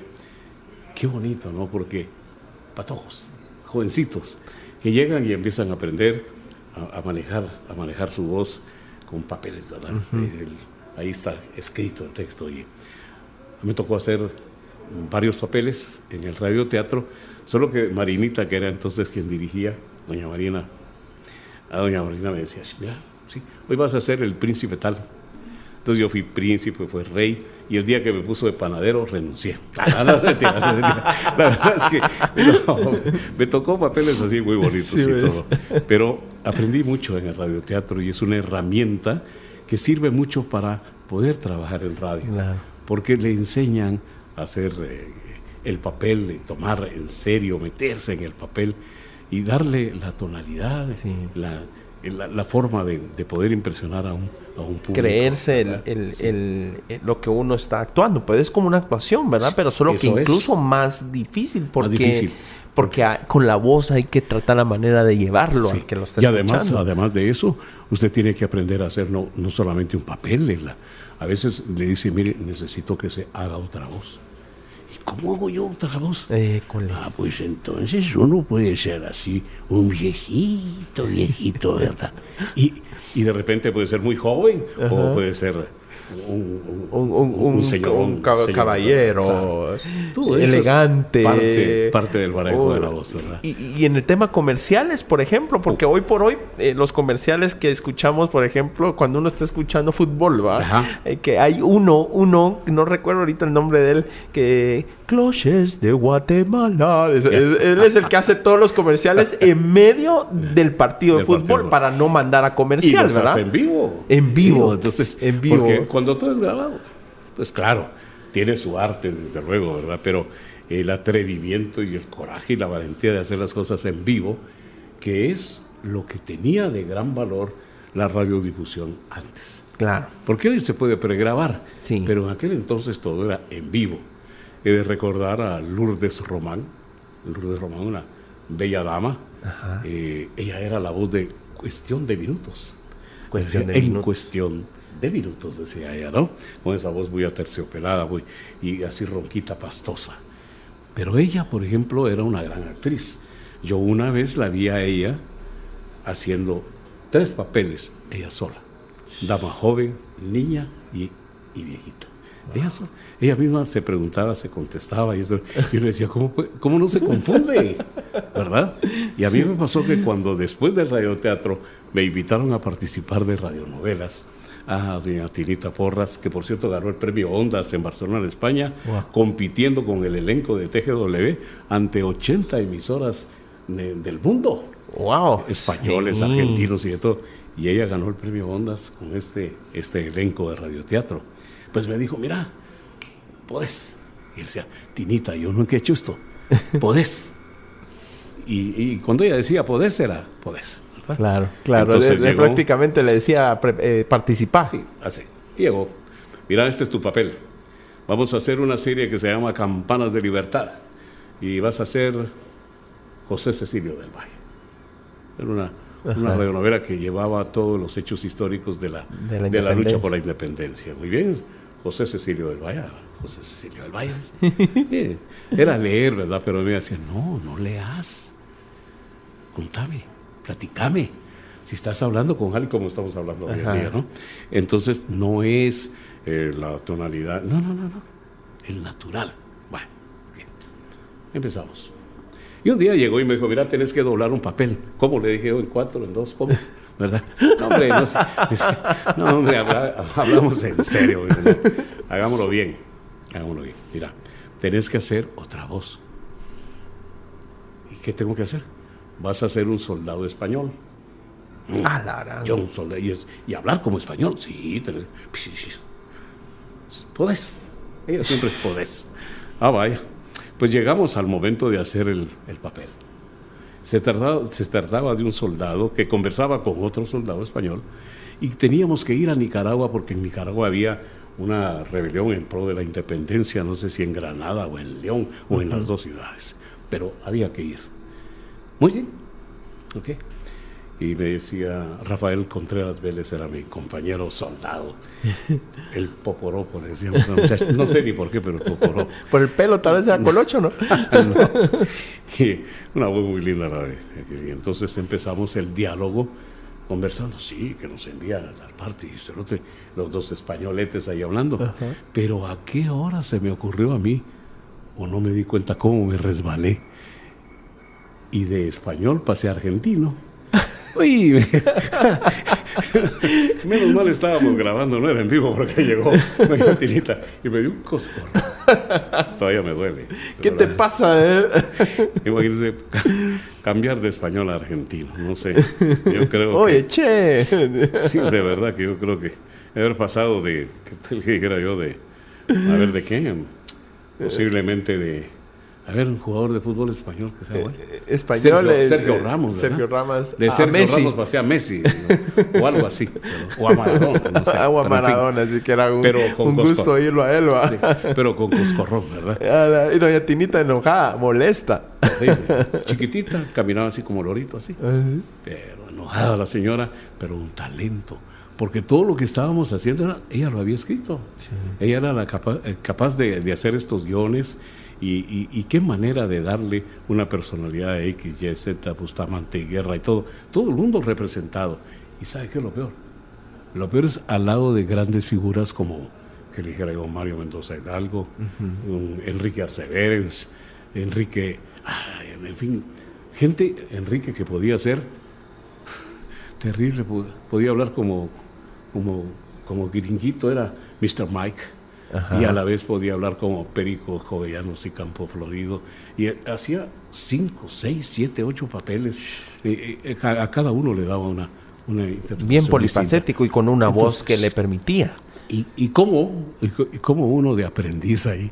Claro. Parado en medio de todo Había mucho talento en ese entonces. Hablemos que era del año 60. Eh, cuando eso me tocó, ¿no? los 60 todavía era yo estudiante de nivel medio, ¿no? Cuando eso pasó ya fue en el año 75 por ahí. Claro. En el año 75 todavía tuve la suerte de estar con Esperanza Lobos y todos ellos, un gran elenco de mucho prestigio y mucho orgullo para nuestro país, que se daban las radionovelas, las radionovelas que terminaban el último, los tres últimos capítulos en el Cine Palace, ahí en la Sexta Avenida, así con, con todo y limusina, y bajaban ellas y ellos con abrigo, bufanda. Porque eso, porque eso ya no, no, no, no prosperó o no una metamorfosis. Por ejemplo, si éramos tan buenos en Guatemala para la radionovela, ¿por qué no lo hicimos en televisión? ¿Por qué Guatemala no tuvo eso que sí tienen los mexicanos, que han hecho muchas producciones? ¿Por qué nosotros después tuvimos que irnos a ver lo de, lo, lo de otros países cuando sí en radionovelas éramos muy buenos? Sí, y hay excelentes actores en Guatemala que pueden hacer definitivamente una, una producción una producción de, de, tanta calidad como la que podemos observar en otras ¿Será que no hubieron productores? No, no, mire, guionistas y eh, gente que pudiera producir este tipo de actividad radiofónica o televisiva hay en Guatemala. El problema eh, ah, en ese entonces era la infraestructura, la infraestructura técnica. Porque, por ejemplo, si usted tiene que hacer una telenovela en un estudio, ese estudio está cerrado para cualquier otro tipo de actividad durante seis meses. Sí. En lo que se va haciendo, porque entonces esa es la casa principal, el escenario principal de la telenovela. No la puedes hacer hoy y vuelta a hacer mañana, no. Entonces se cierra un estudio. Entonces, infraestructura ha la hecho locación, falta. Luego, digamos, la calidad, la calidad de color que se pueda conseguir. En fin, Mire, pues la tecnología, se han, hecho, por ejemplo, esfuerzos. En Canal 3 se realizó, por ejemplo, la telenovela Azul. Sí. Azul, una telenovela que incluso se, se transmitió en Los Ángeles, en fin. Y una combinación de actores eh, ya profesionales con mucha calidad interpretativa, porque hay una cosa, una cosa es el teatro, otra cosa es la radio, otra cosa es la televisión, donde sus gestos tienen que estar acorde con lo que usted está expresando en la voz y no puede contradecir uno a lo otro. Entonces exige mucho, mucha concentración. Esto, pero como le digo, eh, la combinación con, con gente joven, incluso en azul eh, habían muchachos inexpertos que, iban a su, primera, a su primer encuentro con la televisión y con la actuación. digo, fue una buena combinación, lamentablemente no se continuó, eh, porque también hay otra parte, no solamente la infraestructura, la calidad de los, eh, de los intérpretes, sino que también, o de los actores y actrices, sino también es el apoyo. El apoyo porque el apoyo económico es básico. Sí. Eh, hay que vivir de ello, pues. En, países como México, Colombia, Colombia que tiene una gran producción, Venezuela, que tuvo, también su época, Brasil, Argentina, España que tiene tan buenos actores. Pero son compañías de producción fuera de la televisión, es decir, no es el canal de televisión. Claro, son es una compañía aparte, que ellos entonces su inversión es esa. Ellos tienen una planilla, ellos tienen los gastos. El canal de televisión es otra cosa, a donde usted va a llegar un paquete y lo... Solo para que lo transmita. Claro. Entonces todo eso ha hecho falta en nuestro país para poder continuar obras de esa naturaleza. Y también en Canal 5 de televisión, que estaba bajo la dirección del, del ejército. Sí. Entonces, Canal 5 hizo producciones con el señor Roberto Dávila, que fue asistente de producción en Canal 3 él hizo Soledad, algunas de esas eh, de telenovelas, donde participó, por ejemplo, Corina Ardón, que oh. hoy es una, una conductora de noticias, guapa, una señora, toda una, una, gran dama. Ella hizo el papel de Soledad. En fin, así han habido eh, esos pues, ha habido- intentos. La continuidad ha sido el problema. El canal de la Universidad de San Carlos también llevó a cabo algunas de esas aventuras, le llamo yo todavía, porque no se ha podido consolidar. Sí. Pero estoy seguro y cierto de que en un momento dado Se puede dar. se va a poder. Y yo creo que Así con es. esto de la del internet y todo eso, a ver si no en una de esas, pues empezamos a ver series, Lo que ¿verdad? usted está haciendo. Sí, Lo exacto. que usted está haciendo aquí en este momento, esto es una conversación, ¿de acuerdo? Así es. Estamos platicando, estamos contándole algo a nuestro público, pero también, esto también se puede hacer. De alguna manera son producciones que pueden hacerse y que ojalá prospere. Porque así como el cine está prosperando en estos Sí, días, es. recuerde cuánto tiempo tiene el cine de tener raíces en Guatemala. Eh, muchos, eh, muchos, person- muchos personeros de, eh, han trabajado en ello. Recordemos a Rafael Lanusa, que Sí. hizo mucha obra en ese sentido, luchó, trabajó, eh, se asoció con, con productores mexicanos, en fin, para una asesoría por la experiencia que tiene México en ello y que gracias a eso eh, eh, hoy empieza a florecer con Jairo, con todas ellas que están haciendo una obra muy buena y hay reconocimiento internacional Así es. y hay que aplaudirles a Sí. ellos también porque les ha costado Sí. muchísimo conquistar la confianza de los empresarios guatemaltecos para apoyar este tipo de producciones. Y que poco a poco pues se van dando a conocer y que, y que gracias a Dios hoy la tecnología es más fácil de, de claro. comprar, ¿verdad? Antes era mm, muy difícil, hoy podemos comprar una cámara HD y empezar a hacer un, un, un cortometraje, pues, o un pequeño video de un artista incluso, producirlo y sacarlo por YouTube, que hoy es, es un poco más fácil que antes, claro, pero siempre con el talento que se necesita, Sí, ¿verdad? Sí, sin un talento que dirija y que... que. Exactamente. Imagínense, por ejemplo, los, los mismos eh, cortos musicales, ¿no? Sí. Eh, pues hoy en día hay historias que se, que se producen para acompañar una Así es. canción, ¿verdad? Entonces hay que ver, hay que actuar. Ya los cantantes no solamente Eh, cantan, ah, sino también actúan, ¿verdad? Y, y eso ha hecho que, que- que vaya floreciendo y prosperando eh, nuevos valores Claro, porque de hoy cada país. canción tiene que tener su video Sí, para sí, que pegue. sí. Sea, sí, porque hay que buscar de- todos los medios. Sí. Por ejemplo, eh, hay, que, hay que ver que ya no solo es la radio la que vende la música, es Sí. que también eh, hay, que, hay que ver. La televisión, ver, las sí. redes sociales. Hay algunos cantantes que venden más dejándose ver. Sí, así es. Sí, Que sí, sí. Que de, lo, de lo que cantan.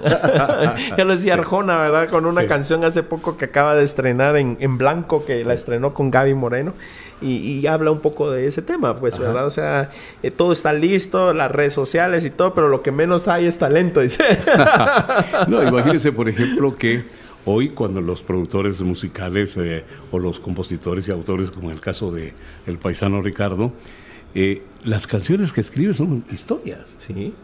En- en Entonces, sí. ya dejó hecha la base para poder realizarla visualmente. Exacto. Ya la pueden vestir. Así que esos son de los casos que, que nos han permitido avanzar, Claro. avanzar mucho. ¿Y cómo entonces hace ese cambio ya de radio a televisión? Ahí ya viene la, la segunda parte y que creo que es la que, la que pues eh, muchos de nosotros de mi edad fue la que, la que pudimos observar. Claro, viene la televisión y la televisión, yo le decía, exige otros, otros, eh, otros aspectos que son también difíciles de manejar, porque yo le decía que su actuación, su, su manera de expresarse, eh, tiene que ir acordes, no puede contradecir Lo que está diciendo con- lo que, con lo que está diciendo, no lo puede contradecir. Y eso eh, necesita una preparación especial. Guatemala hizo posible el surgimiento de la televisión, del primer canal de televisión eh, comercial que hubo en Guatemala, fue Canal 3, fundado en 1956. Eh, y fue casi un experimento porque eh, yo creo que quienes eh, empezaron con, con la televisión en Guatemala no tenían una, una verdadera experiencia en ese manejo. Ya antes, casi un año antes, había surgido el Canal 8 de televisión, era un canal oficial, un canal de, De- de gobierno. de gobierno. Fue un obsequio que una universidad eh, norteamericana le hizo al presidente Castillo Armas y entonces se, ahí en el torreón del, del palacio empezó a armarse la televisión, luego lo pasaron a la tipografía nacional en uno de los estudios de TGW. Y ahí empezó a desarrollarse la televisión, pero de una forma eh, ¿cómo le dijera yo?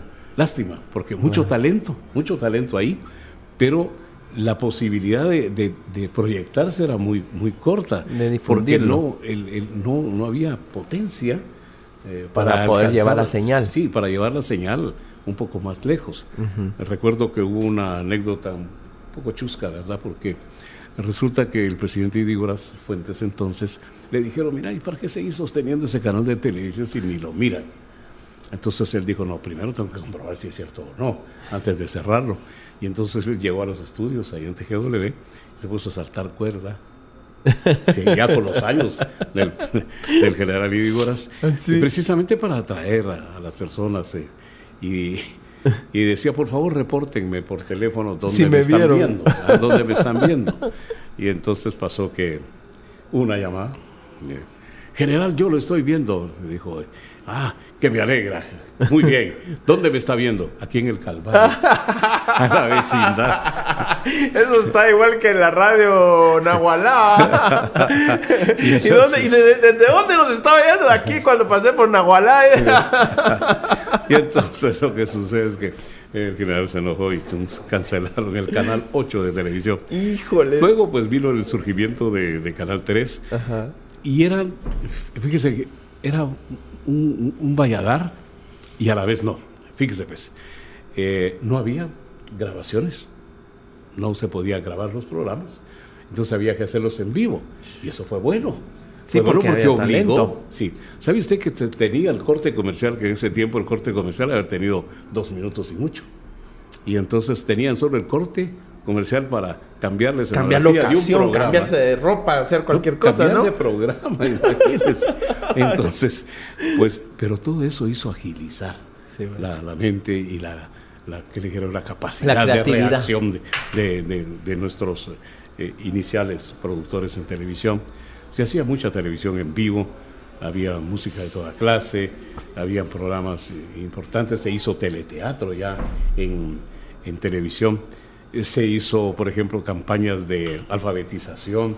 Todo eso, yo digo, yo no es porque, porque sea mi canal, porque yo trabajo para Canal 3 y creo que todo el mundo lo sabe, pero lo que pasa es que el arranque, la raíz, eh, el origen está ahí, en ese, en ese canal, con gente como el profesor Abdo, que era el profesor TV de aquellos tiempos, haciendo maravillas, eh, eh, programas dedicados a los niños.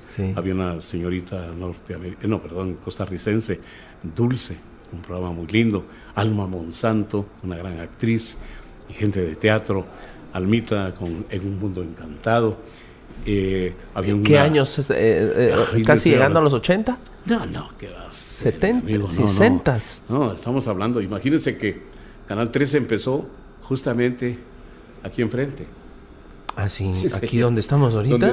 un poquito más allá de ahí donde estaban las bodegas del Imparcial. Ah, ok. Ajá. Ahí empezó Canal 3. Pues, eran los estudios, sí. Ah, eran los, los, estudios de, Canal 3. Ahí ¿Hace cinco, cuántos años eso? Pues estamos hablando que si Canal 3 empezó en 1956, es de ese año que pues. estamos hablando.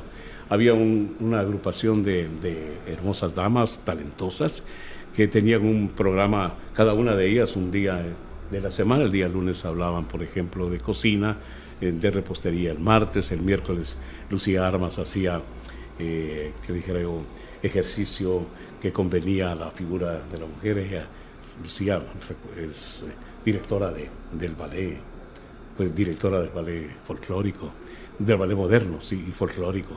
En fin, gente muy especial que, que, tuvieron programas justo a las 5 de la tarde, 6 de la tarde, ya cuando el ama de casa estaba en casa podía decir, bueno, ahora quiero ver. Otras veces se transmitió al mediodía, había un piano bar, ¿verdad? No se entusiasmen los del bar, un piano bar y, pues era al mediodía y a esa hora pues una par de canciones, en fin, todo ambientado a eso, un piano bar.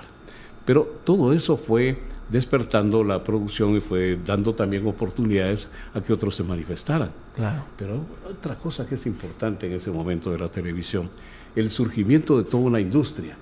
Y hablo de la publicidad. Porque ¿cómo era la publicidad antes de eso? Una fotografía le mostraba a usted un producto, un artículo, un servicio, pero eso es una vista plana, ¿no? Ajá. La radio donde el locutor tenía que entusiasmarle por la calidad de servicios que estaba prestando o la calidad del producto en sí. Vino la televisión y la televisión se lo presentó de frente, de arriba, de atrás, de lado, y entonces el producto adquirió volumen. Claro.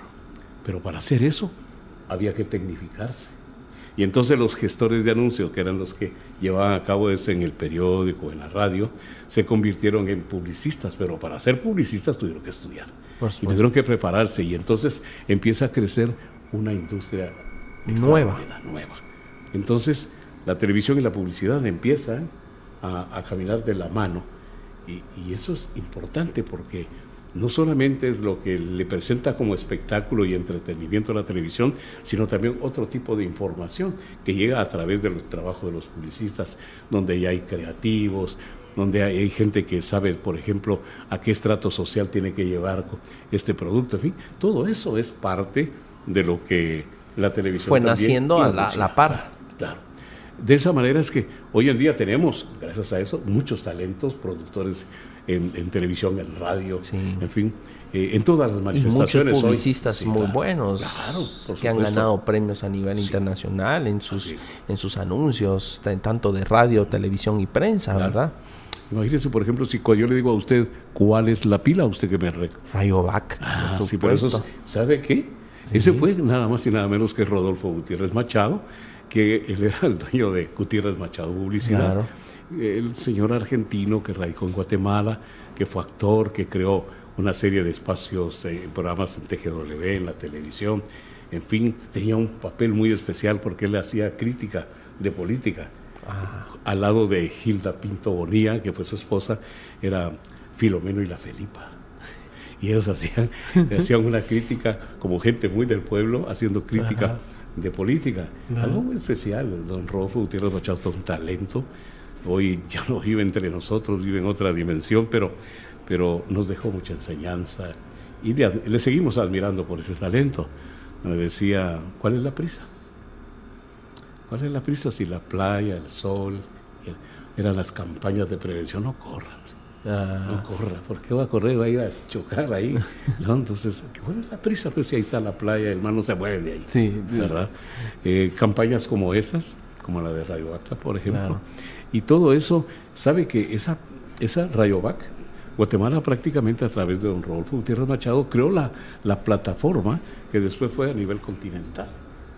¿verdad? Y las voces, y las voces. Por ejemplo, el del rey, ¿se acuerda? Del, rey, había un rey, el, el del rey. El del rey, nada más y nada menos que Víctor Molina, locutor nuestro, eh, de Grandes Luz, una voz hermosa. Lucy Bonía hacía el papel de, de, la princesa. De la princesa. Ajá. Entonces, y así. Era muy bonita estos anuncios, habían hasta caricaturas, ¿se acuerda? Sí, claro, en caricaturas. Y había que poner la voz justamente ahí, ¿verdad? Cuando la publicidad pasó a generarse en México, de Rayovac, no encontraron un rey y llamaron a Víctor, Víctor. ¿eh? en fin, son de esos talentos y de esas cosas de las que podemos enorgullecernos de, de nuestros. Que nacieron junto con la televisión. con la televisión, con la publicidad, con la radio, en Pero es que entonces yo siento que, que hay un crecimiento, mire, eh, la tecnología ha permitido grandes cosas. Eh, por ejemplo, si hablamos de 1956, en el, en el, momento que nace la televisión comercial en Guatemala, y caminamos un poquito hacia adelante en los años 60, y entonces empezamos a ver cosas sorprendentes.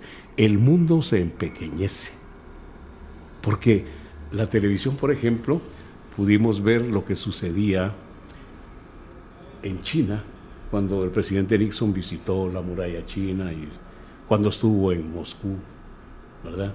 Vimos cómo el hombre llegó a la, atmósfera y cómo llega a la luna. Y todo eso.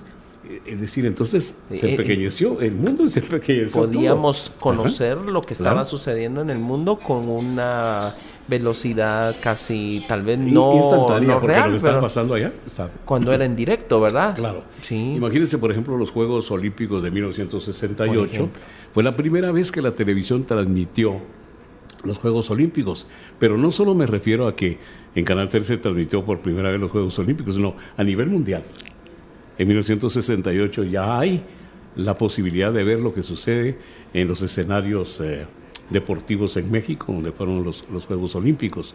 Pudimos ver a, a, ver a, ver a Chablaska, la, la checoslovaca, eh, pudimos ver a ¿quién? Eh, Natalia, Natia, algo así, una jovencita de unos cuantos 16 años que nos tenía maravillados con su capacidad como gimnasta. Eh, pudimos ver entonces la realización en 1968 de la selección guatemalteca de fútbol que llega y, le gana a Checoslovaquia, le gana a Tailandia y bueno, le tocó jugar después con Bulgaria y no llegó a las finales porque desafortunadamente tuvo que jugar contra Hungría, que a la postre fue la campeona eh, olímpica en el fútbol. Pero fue, vimos a los nuestros jugar, vimos a un David Stokes anotar goles y, sentir nosotros ah, muy buenos, ¿no? Pero eso gracias a este tipo de transmisiones. Todo esto es eh, parte de lo que la televisión en sí ha contribuido. Luego, en el 70, el Mundial de Fútbol, ya conocimos a Pelé, jugando, eh, vimos a grandes jugadores eh, ingleses como Gordon Banks, el guardameta, en fin, o conocimos a un príncipe Mazzola de los italianos, o, o Gerd Müller, el bombardero de Alemania. Y en fin, todo eso fue gracias a este tipo de transmisiones. Entonces, amigos, eh, el trabajar en, todo esto nos ha permitido ir eh, conociendo paso a paso los adelantos, vivir con ellos, adaptarse a ellos, servirse de ellos, pero servirse para qué? Para procurar un bienestar a un, a un público. Pero hay algo que no hemos dicho. Y es la experiencia personal, Neto, porque es cierto, mis años en los medios son 55 años en los medios, recién cumplidos, pero el progreso de un país, el desarrollo de un país, las necesidades de una, de una sociedad, de la comunidad, sus hijos que nacieron eh, en esos 55 años, ver cómo crecen, cómo se desarrollan. y, y todo eso es parte de... ¿Cómo ha cambiado todo? Claro. Entonces hoy, hoy yo podría decir que me puedo sentar. sabe que uno, la vida. Sabe, sabe que uno va en la vida corriendo, de verdad. Uno va corriendo y, y, hay, un día de estos hay que sentarse, dejar que la vida le alcance. Vea usted para atrás todo lo que ha sucedido y dejar que la vida le alcance para poder empatar entonces esos acontecimientos con lo que hoy vive. Eh, ¿Cuál es la prisa? Decía. Sí, claro, por supuesto. todo y, todo lo que ha vivido y toda la, la, historia que podría ser incluso no contada solamente en un programa como este, sino incluso escrita en algún momento, pues, o sea, porque hay un, un recorrido de muchas situaciones que personas que incluso ya no están con nosotros, que no pudieron contar esa historia de una creatividad guatemalteca que funcionó en los medios de comunicación. Cierto. ¿Verdad? Cierto. Eh por ejemplo, que le dijera yo, la riqueza que nos deja la visita de su santidad Juan Pablo II, pues yo puedo decir, estuve tres veces con él ¿verdad? Aunque no haya estado al lado de él, pero, pero sí recibiendo el mensaje y transmitiendo. Llevándolo no nosotros, porque nosotros no podíamos estar en algunos puntos donde, donde, donde el Papa estaba y los escuchábamos a ustedes, a usted, por ejemplo, ¿verdad? Eh, eh, imagínense, por ejemplo, ver, por ejemplo, a su santidad descender en un helicóptero allá en, en, el valle de Olintepec, en, en, en, Sí, cerca de los llanos de Urbina, ahí donde dicen que españoles y quiches se enfrentaron, ¿verdad? Pues entonces ver al Papa coronar la imagen de la Virgen del Rosario, eh, hablarle en, idioma maya a las cofradías presentes ahí y la gente caer de rodillas y, aplaudirle y, y, ver la emoción del Papa. O por ejemplo el Papa en Esquipulas, en el Valle de María, en el recorrido la gente le cantaba al peregrino al peregrino de amor. Y él decía, son buenos. Ese son buenos. Eso que él decía, son buenos, a nosotros nos penetró tremendamente, nos erizó la piel.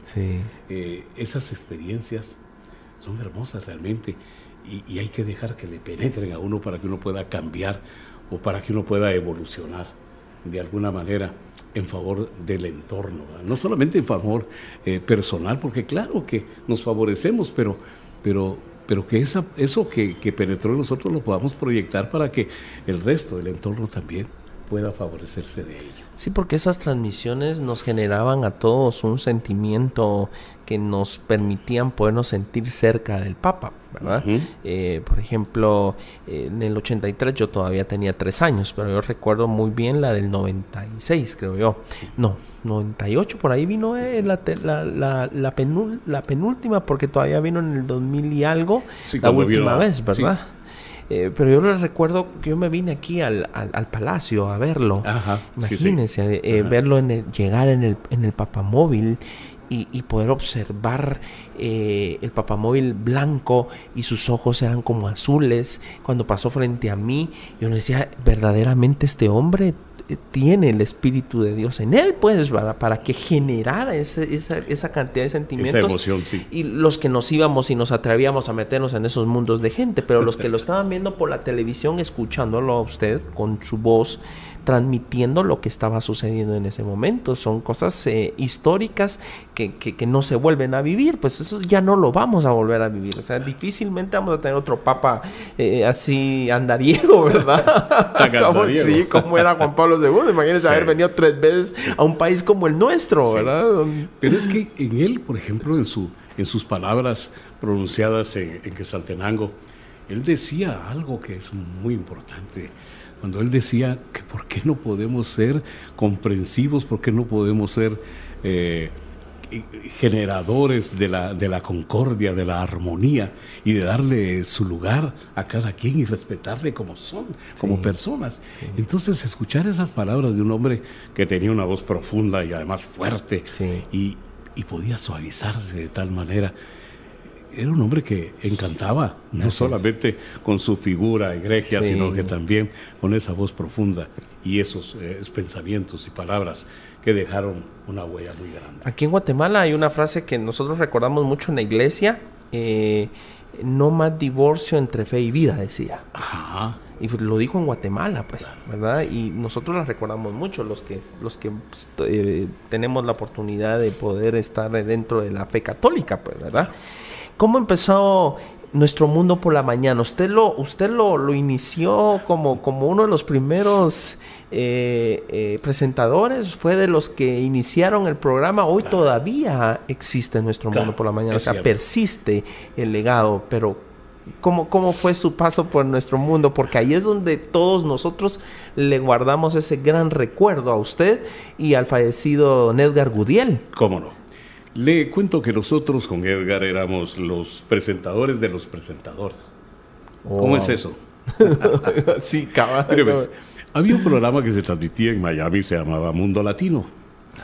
Y entonces, eh, pues, llegaba el programa vía satélite, pero había que ponerle algo de, sabor y de, y de, color y calor guatemalteco.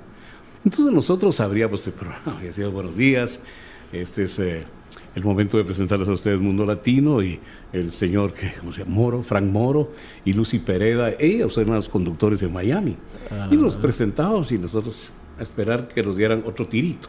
Pues. Mientras que ellos se llevaban todo, todo el programa. claro. O sea que era muy lógico, ¿no? Un presentador presentando a un presentador, ¿no? Bueno, pues entonces un día empezamos a solicitar que ese espacio se nos diera para producir en Guatemala un programa que fuera de servicio de orientación a, nuestra comunidad. Y pasó, pasó, y pasó. en esos días mm, me invitaron a participar en Radio Televisión Española de un programa que se llamaba Punto de Encuentro. Y pues el jefe de producción en ese entonces, don Luis Rivera, me dice, mira, tenés suerte, vas por segunda vez a España, ya antes había estado en 300 millones, igual que Edgar, igual que Claudia Felmar y, Paco Sierra, Francisco. Entonces, pues eh, me tocó llegar allá y estuvo muy bonito el programa. Estuvimos con, con mocedades y con mucha gente española. Regresé y tocando tierra, teléfono al jefe de producción entonces, el ingeniero Carlos Álvarez. Carlitos, ya, ya estoy aquí, estoy de regreso. Qué bueno, me dijo, venite. Ah, hijo, le vengo trastocado con, con los horarios, estoy desvelado. Venite. ¿Qué pasa? Mañana empieza el programa que estamos solicitando desde hace tanto tiempo.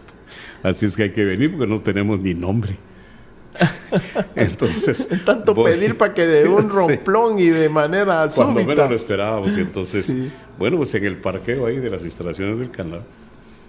Ya estando el canal ahí donde está hoy. Sí, sí, porque ¿Sí, eh? eso ya fue recientemente, hace ¿qué?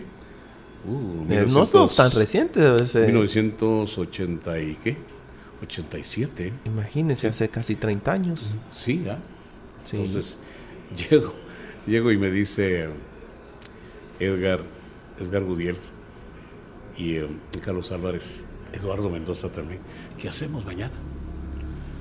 Pues no sé, ¿qué, qué hacemos? Porque, eh, ¿con qué vamos a llenar el programa? No vamos a sentarnos nosotros a hablar dos horas ahí. con- Claro, de- de lo que sea, va. ¿De qué? Entonces, bueno, hay que recurrir a los amigos. Doctor, a ver, doctor, ¿le interesaría venir al programa para que hablemos sobre un tema, por ejemplo, la epilepsia o, o algo así, algo, algo que pueda interesar a, a las personas? ¿A qué horas vamos? A las 8 de la mañana. ¿Y quién ve televisión a las 8 de la mañana? no, doctor. Imagínese hombre. eso. Mire, doctor, estamos abriendo un nuevo espacio y estamos generando la posibilidad que, que la gente pues tenga información. Y entonces, entonces, bueno, ahí voy a llegar los amigos, Ajá. ¿verdad?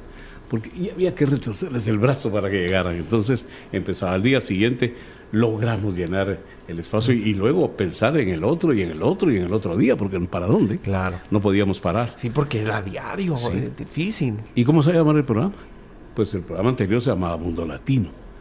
Mantengamos el mundo, ¿verdad? No con nuestros sueldos, sino mantengamos el mundo.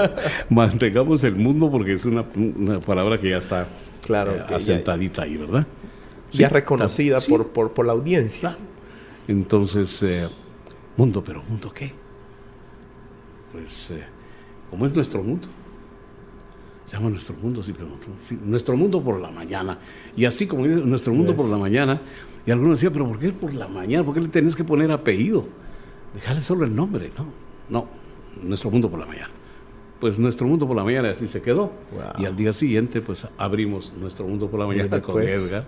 Y entonces eran unos nervios espantosos, ¿verdad? Porque ¿será que vamos a llenar las dos horas? Sí, vamos a... no. Total, Y lo sufrimos, lo sufrimos, pero después teníamos colita, fila de personas queriendo participar. Claro. Gente que, claro. que vieron la posibilidad de darse a conocer en alguna cosa, en algún pero tema, también de servir, Sí. también de servir. Y ese es uno de los ese es uno de los puntos muy importantes del ser humano, cuando se da cuenta que lo que sabe, que su conocimiento puede ser útil Claro. para la comunidad y lo da gratis. Porque nadie le estaba pagando al doctor, ni al licenciado, ni Sí. a fulanito porque llegara. Era un quedar bien, era una contribución, era voluntaria su participación. Por eso hay mucha gente a la que tenemos que agradecerle en la fundación de Nuestro Mundo por la Mañana y la contribución que nos dio para eh, hacer sólido un programa que ya lleva, ya ve cuántos años. Sí, casi claro, 30. el programa cambió. El Claro. programa ya no es lo mismo. Es distinto, Pero- hoy es como un matinal muy parecido a los a los mexicanos Claro. y, y gringos, ¿verdad? Un En poquito. aquel entonces nuestro interés era servir, servir a. Sí, porque a hasta las reinas, me acuerdo yo que Misco decían, muchachos, mañana vamos a estar en nuestro mundo por la mañana, la- las señoritas candidatas, a- Candidatas. A, señorita Eh, Misco. claro. Entonces las presentaban ustedes ahí, hasta las dejaban hablar y era, era a- incluso llegaban artistas, eh, hacían un, un- eh, presentaban su single, ¿verdad? El, el que estaba en promoción en ese momento en la radio. Era, y aparecía usted presentando y le- al ratito ya aparecía sentado en un sofá Edgar Budiel y al ratito usted ya estaba con el chef y de repente aparecía el del, el de- el del, el del pronóstico del tiempo. Ah, sí, sí. o sea, de eh, Paz. Sí, Muy bien. era... Pues todo eso. Crecimos fue con eso. Fue concebido para servir, para orientar. Esa fue la filosofía que hizo posible nuestro mundo por la mañana. El concepto es distinto, pero ya no hay un, en este momento no hay un Edgar Gudiel con la capacidad de entrevista que, que Edgar tenía, lucía con sí. tanto señorío, Sí. una calidad extraordinaria. Y es que a ustedes los caracteriza, los caracteriza eso, don Carlos, el, el- esa elegancia. Ustedes son los, los presentadores de antes, con la, con la escuela de antes, que no la pierden y que eso, porque viera cuando nosotros anunciamos que usted iba a estar en el podcast, la, primero la cantidad de likes que tuvo la publicación, ¿cuántos likes tuvo la publicación? ¿Cuántos? Seis mil, seis mil likes y todos los comentarios que hablaban de su trayectoria y de su elegancia. Por eso dije, oh, yo nunca había estado de traje en un podcast, pero dije, me quiero, para darle el, primero el respeto que usted se merece como, como, como, como comunicador, como eh, la gran trayectoria que usted tiene, pero usted representa esos presentadores de televisión, esos comunicadores elegantes como Dios manda. Y mire cómo viene, o sea, viene, es, es un gusto verlo, pues, o sea, eh, da, da, da cierta satisfacción y admiración el poder estar con usted. Y, y, y, ese nuestro mundo por la mañana, de ese entonces, de los 89, 90, 95, era eso que luego se fueron para Teletón, o sea, porque eran casi los, los jalaron los dos, ¿verdad? Usted y Edgar eran, eran los del Teletón los que abrían y los que cerraban Teletón. ¿Se acuerda? En Miss Guatemala. Eran ustedes, era antes mirábamos mis, hoy que ya casi no, pero en aquel entonces le hablo de los 87 al 95, todos mirábamos Miss Guatemala. Y eran ustedes los presentadores de, de, ese tema. O sea, eh, eh, ya existía para ese entonces nuestro mundo, ¿no? ¿En qué año, en qué año fue nuestro 1986 nace nuestro mundo, sí. sí. Eh, fue la época en que pues la televisión tomó para sí el, poder servir de esa, de esa manera. entonces se transmitía por dos canales, el 3 y el 7 transmitían en cadena. Es cierto. En cadena nuestro mundo por la mañana. Imagínese.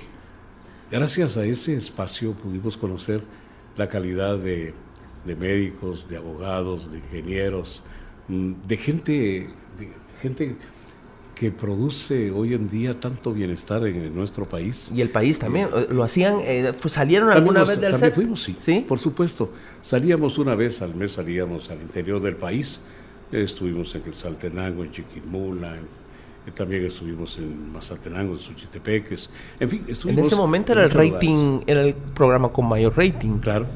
Eh, ¿Por qué? Porque lo que se brindaba a través de la, de la, de la televisión, de, de, este programa, Nuestro Mundo por la Mañana, era justamente eso, servicio, mm. eh, ampliar, por ejemplo, saber eh, qué era el producto básico y, de, cada, de cada región, a qué se dedicaban, eh, quiénes eran sus artistas, cuál era el pensamiento en sí, en fin, eh, la, tradición, la historia, las costumbres de, de, cada lugar, del municipio, del departamento. Todo eso eh, fue parte de lo que nutrió el programa Nuestro Mundo por la Mañana. ¿En qué año sale usted de, Nuestro Mundo? Yo estuve 10 años exactamente en Nuestro Mundo por la Mañana. Del 86 al 96. Sí. Eh, Sí, yo me fui prácticamente en el 97. Realmente eh, celebramos un viernes eh, el décimo aniversario de, Nuestro Mundo por la Mañana y el lunes yo decidí retirarme del, programa y retirarme también de la, de la televisión, eh, como, es decir, en, en, la calidad en que había estado hasta ese momento como productor, como conductor, como locutor. dejo dejo la televisión de, una manera y me voy a trabajar para, para otra empresa en la que producíamos eh, documentales, eh, por ejemplo, sobre el café, el corte de café. Creo que era tan importante en ese momento porque la situación de, guerra interna en nuestro país había obligado a muchas personas a abandonar sus hogares y entonces tenían problema en muchos sectores del país resulta que no había quien cortar el café. Y, y le cuento, lo que pasa es que muchos se fueron. Y los que se fueron ganaban dólares. Y, ellos mandaban esos dólares al país de eh, para acá. Y, con eso iban eh, nutriendo a sus familias. Y estos se fueron convirtiendo eh, y andaban con los pantalones anchos del ruedo, en playeras, con una grabadora aquí, oyendo música a todo volumen. Oh, breaks. y compraban pedacitos de tierra y sembraban café. Pero entonces eran, ya eran cafetaleros, ¿eh? Entonces, como eran cafetaleros, ya no podían cortar el café. ya no querían las botas colibrí, no querían el sombrero ni el machete, y entonces querían que alguien más hiciera el corte, pero se estaba perdiendo la, cosecha, había peligro de que se perdiera la cosecha.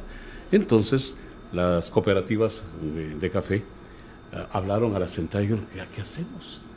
Entonces al entonces presidente de la, de la Unión de, Cafetaleros se le ocurrió, dijo, bueno, señores, estas, um, estamos en un problema las cooperativas. ¿Qué hacemos con el café? Produzcamos una, una documental, un testimonio de lo que se puede hacer. Entonces ellos eh, le ofrecieron la posibilidad a los jóvenes estudiantes en Jacaltenango. En Jacaltenango le hablaron a los estudiantes de, del diversificado. Muchachos, ustedes nos hacen el favor de ayudarnos a cortar el café. Les vamos a pagar a ustedes un sueldo eh, la mitad de ese sueldo va a ser para usted y su familia. La otra mitad para invertirla en el establecimiento de estudios. Entonces, en Jacartenango había un establecimiento diversificado y también algo que se llama ah, EFA, de la Escuela de Formación Agrícola. Entonces ellos eh, aceptaron también el reto. Y de esa manera es que se llevó a cabo el corte de café. A mí me tocó ir a conducir la, la producción esta, ¿no? Eh, trabajábamos juntos entonces con Saúl Martínez, que es también productor. Él llevó la realización, él montó ya. A mí me tocó ir a hacer el trabajo de campo. ¿Cómo hacerlo? Pues escogimos a un joven estudiante, eh, distinguido porque era, el, era el, justamente el abanderado del establecimiento, muchacho de 15 años, y mucho, muy serio. Y cuando yo conversé con él, me di cuenta que era un muchacho con un pensamiento muy, muy profundo. Y le digo yo, ¿qué, qué pensás? ¿Qué pensás hacer con tu vida? Dice, bueno, pues yo voy a terminar el diversificado, quiero ir a estudiar a la ENCA. Y cuando, cuando me gradúe quiero seguir la ingeniería agrícola, quiero, pero ¿qué vas a hacer? Quiero regresar aquí a mi tierra a ayudar a que esto prospere. Y además quiero ver si es posible que se, for, que se funden otras encas en, el país, porque solo una no basta para, para recibir a tanto, a tanto muchacho necesitado de recibir la instrucción. Solo eso, un muchacho de 15 años le diga eso, se dice, hombre, ¿verdad? Y de esa manera empezamos a conocer y hacer el recorrido. Fuimos con él al establecimiento, como estudiaba, y qué hacía pues hombre, a las 3 de la mañana levantarse para ir a los regadíos, hacer este trabajo, de regreso a cortar leña, llevarla a su casa, eh, juntar fuego, ayudarle a su mamá a hacer el desayuno, ver que sus hermanos desayunan porque su mamá se tenía que ir a trabajar a una panadería, y luego después de eso, eh, ir a trabajar con el abuelo tapizcando el maíz y, y, luego hacer sus tareas, al mediodía servirle el almuerzo a sus hermanos y al abuelo e irse al establecimiento a estudiar y cuando salía regresaba, cenaba con su familia y se iba a estudiar jacalteco. Muchacho de 15 años.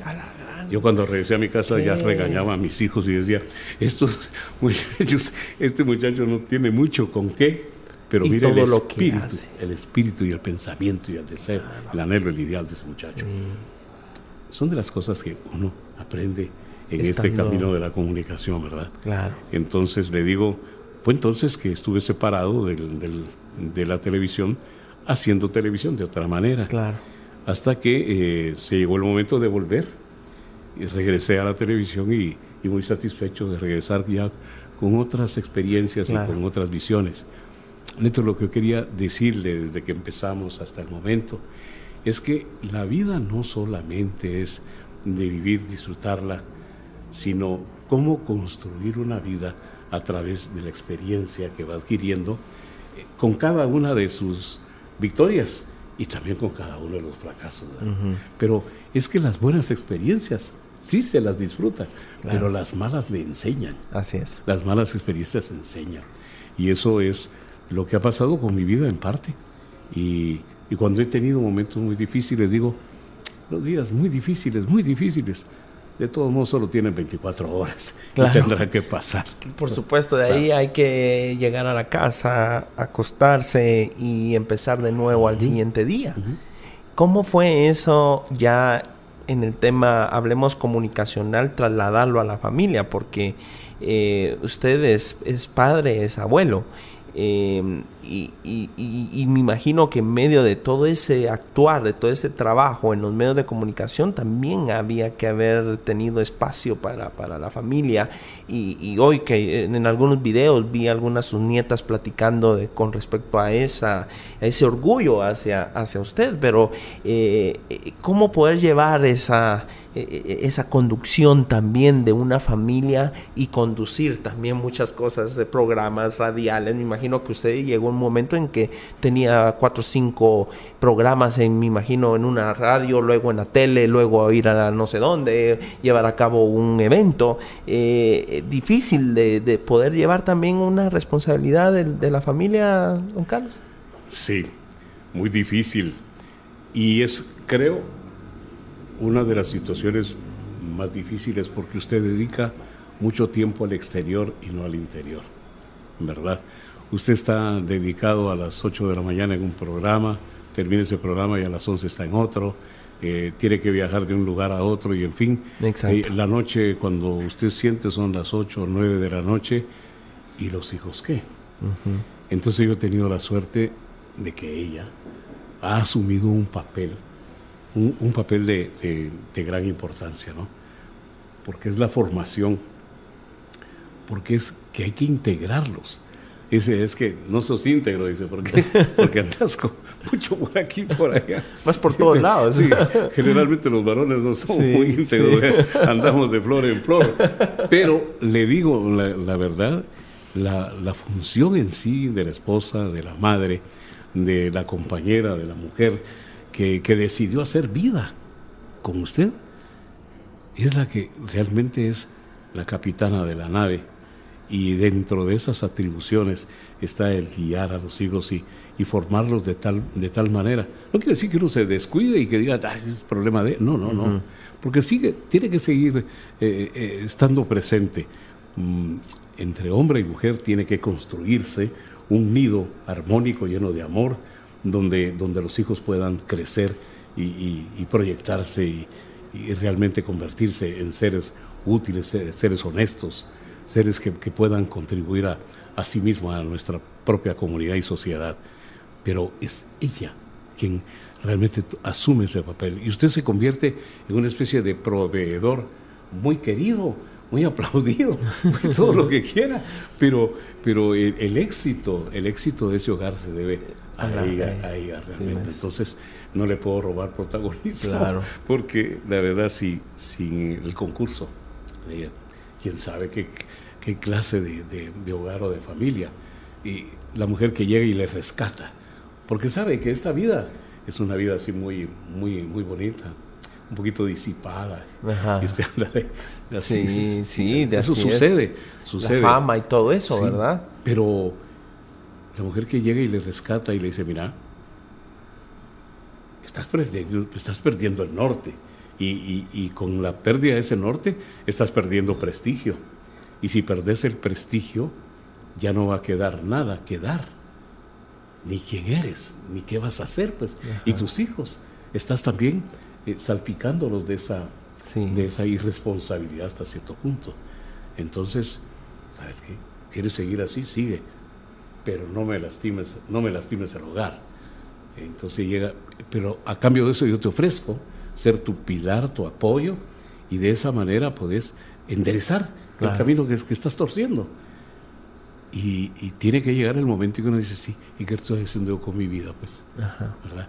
Qué alegre que es Don Carlitos, Luisito. Don Carlitos aquí. No, no, no. Eso no es lo toral.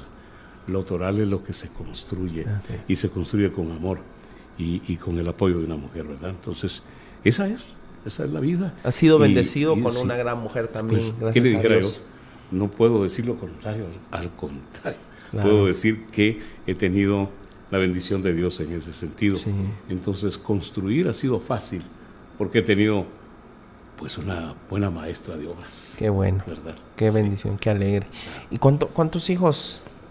Esa es una pregunta muy difícil de responder. no puedo decirlas al, aire. no, puedo contarlo al aire, dice don Carlitos. No, no, no. No, porque, no, porque la verdad le digo, me da mucha pena. Pero es que son nueve. Ah, qué bien, qué alegre. Así que tengo tres hijos varones oh, a la cabeza. En el centro, tres hijas mujeres. Y en la cola, tres hijos varones. Así que las pobres mujercitas han estado más que custodiadas. Claro. Y a los muchachos que han querido acercarse les ha costado, ¿verdad? Porque. Sí, ¿cómo? Pero yo no que lidiar con tantos cuñados y con el suegro. Lo que pasa es que yo no tuve la culpa, la verdad le digo. La culpa fue de mi padre. Mi padre me dijo, yo quiero que el apellido no se pierda si es que hacer lo posible. Entonces, gracias a eso hay seis varones que mantienen el apellido. ¿Y alguno de, su, de su familia ha querido seguir sus pasos? Pues mire, le digo que mi hijo mayor, mi hijo que por cierto se llama Raúl también, mi hijo mayor, él vive en Los Ángeles y, y a sus inicios de, estadía en, eh, en Los Ángeles, Empezó eh, más que todo porque el entorno de él, dentro de la religión que, él lleva, le dieron la oportunidad de trabajar eh, como, conductor de, programas. Y entonces él me mandaba sus, sus tanes, y me decía, mira, decime si voy bien. Él tiene una voz muy festiva, muy alegre, y, y, realmente le iba muy bien pero no era esa su vocación. La verdad es que yo creo que tal vez por imitación o porque, por lo que fuera, en un momento le entusiasmó, pero su, su, su, función y su profesión ha sido otra. Ha construido un buen hogar, tiene una buena esposa, tiene dos hijos exitosos, recientemente graduados de profesional, porque el hijo mayor tiene 54 años ya.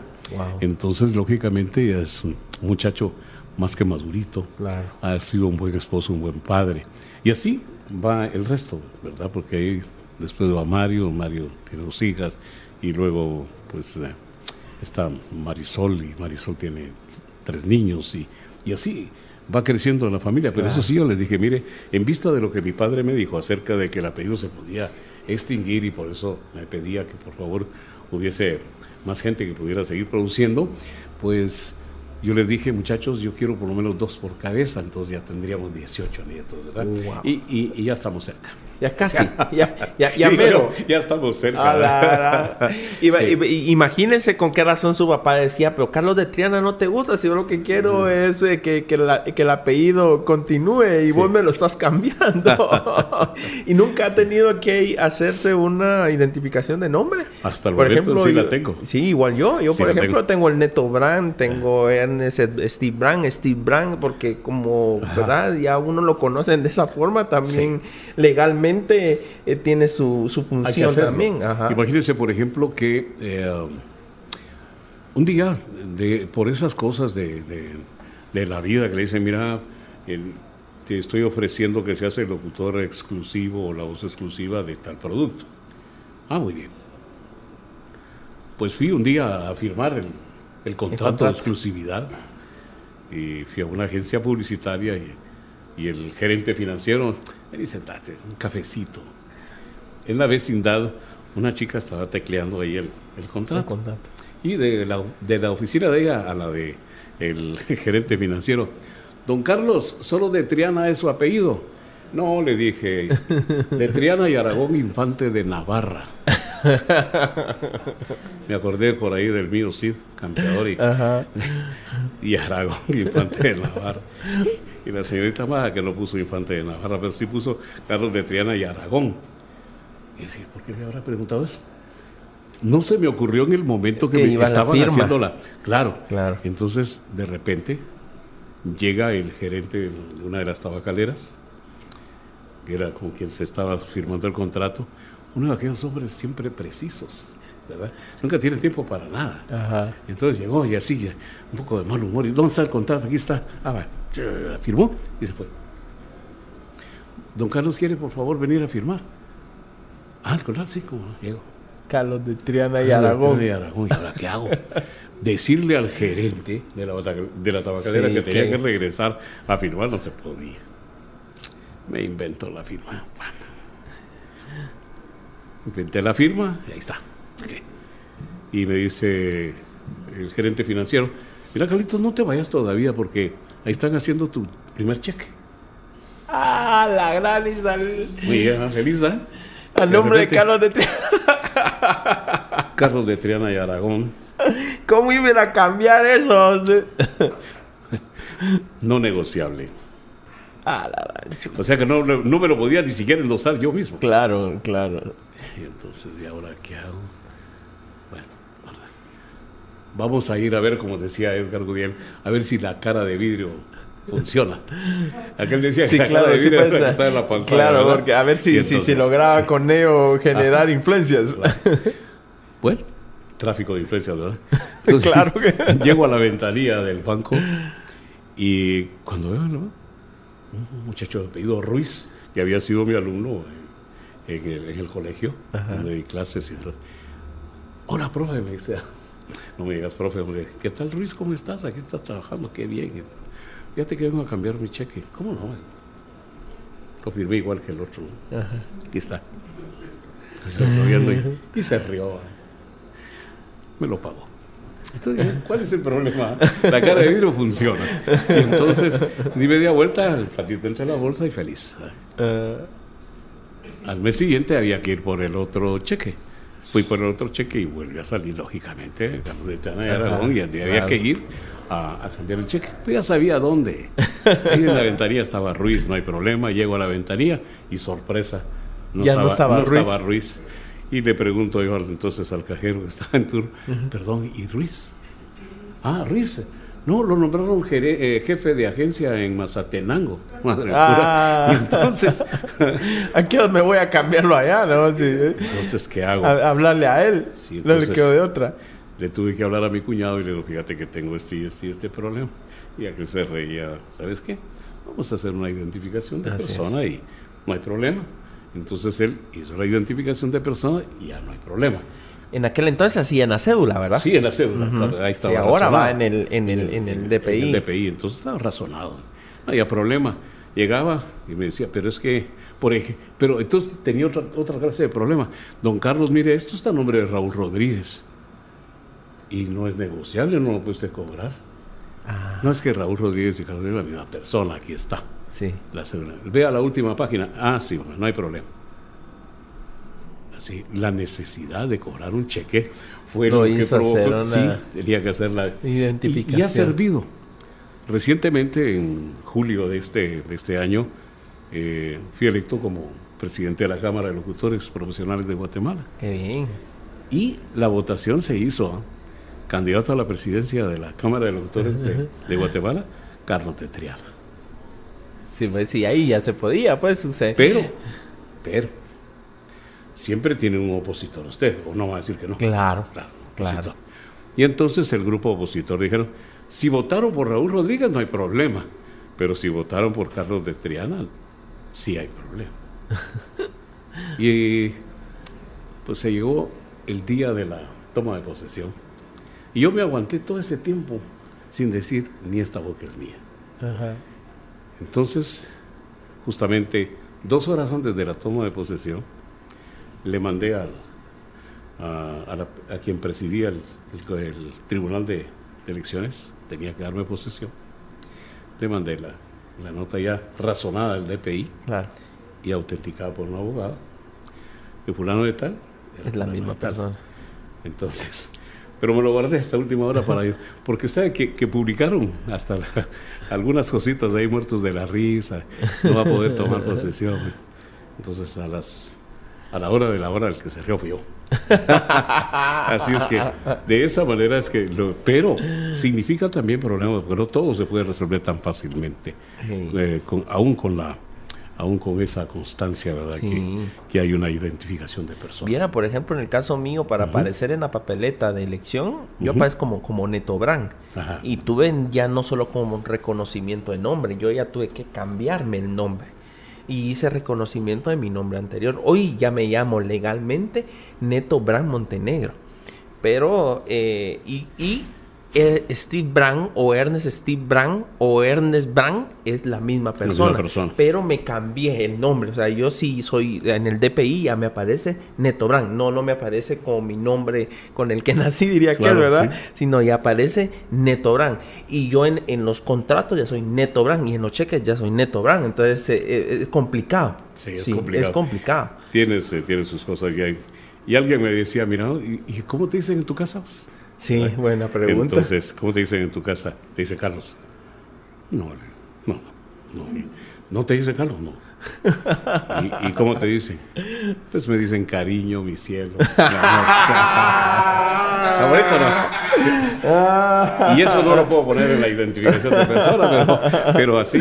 Solamente cuando están enojados conmigo me dicen Raúl. Gracias. Hoy, hoy por hoy seguimos escuchando su voz eh, en todos los comerciales eh, de, de programación de Canal 3, eh, ¿verdad? Por ejemplo, este domingo la película eh, Rambo 3 es su voz. ¿ah? Eh, vamos a ver, es Rescatando al Soldado Ryan es la película de, de un soldado que va, o sea, usted eh, sigue siendo Ya esa lo voy a contratar para que lo ¿verdad haga. que sí? Sí, sí, claro, Ah. ¿A qué horas graba todo eso? ¿O cómo, cómo le hace? O sea, por ejemplo, ¿cómo, cómo es hoy la, la vida de, de Carlos de Triana? Porque tiene que grabar eso, tiene que ir a la radio, tiene que hacer y, hacer la programación, ¿va? ¿Qué películas van a hacer? Y, y- y todos esos infomerciales. Mira, la, la verdad es que pues todo se hace hoy de una manera, ¿qué le creo? Tal vez menos complicada. Yo empecé a hacer los promocionales de, de la programación de Canal 3 hace muchos años. No les digo cuántos porque empiezan a contar y... No, no. Para calcular cuántos tiene. Pero empecé a hacerlo a, a- a corto tiempo de empezar a trabajar con el canal. Yo pasé de 560, que era la radio, pasé a Canal 3. Entonces, un día el que tenía a su cargo la producción de esto tuvo un accidente, le cayó una caja de películas en el cuello y tuvo que hospitalizarse. Alguien tenía que sacar la, la tarea. El jefe de producción me dijo, mira, ¿será que puedes hacer esto? Sí. Yo nunca digo no. Sí. Y empecé a ver cómo. Cuando empezaron a salir los primeros promocionales, eran totalmente distintos a los que se habían hecho antes. Porque yo empecé entonces a, hacer textos que pudieran tener el respaldo y el apoyo, por ejemplo, del diálogo, de, de la- un diálogo, diálogo importante de la película. Entonces era otra cosa, era otra formación, porque anteriormente lo que hacían era que ponían una escena larga de la película y encima lo que montaban era el, el audio del autor. ah, Entonces no decía mucho. claro. Y así empecé. Entonces, cuando empecé a hacer esto, el gerente entonces me dijo, mire, ¿quién hizo el trabajo este? Era una, una serie llamada Super Especiales, eh, era la vida de Enrique VIII. Entonces en la vida de Enrique VIII yo eh, puse un poquito de la historia real de Enrique VIII y fui Como combinando aquello, sí. Y entonces, a él le gustó. Dijo, mire, de aquí en adelante usted se hace cargo. Así empecé a hacer yo esa parte importante. Pero ¿sabe qué pasaba? Que la película X, y entonces yo tenía que ver de qué trataba la película. O sea, a ponerse a ver películas. Entonces, hoy en día usted entra fácil. Claro, a Google y lo, ajá. Ahí el es- resumen. Resumen ahí. Sí, sí. De todo. ¿Verdad? Ah, Entonces, en aquel entonces no. Y a ver qué película es tal. ¿Cuánto? Dos horas de película. Entonces yo empezaba a ver de qué trataba para poder formar una idea, plasmarlo en un texto que tenía que tener lo más 30 segundos y en esos tenía que vender la película. Y habían películas muy buenas, pero también había películas que hay Dios.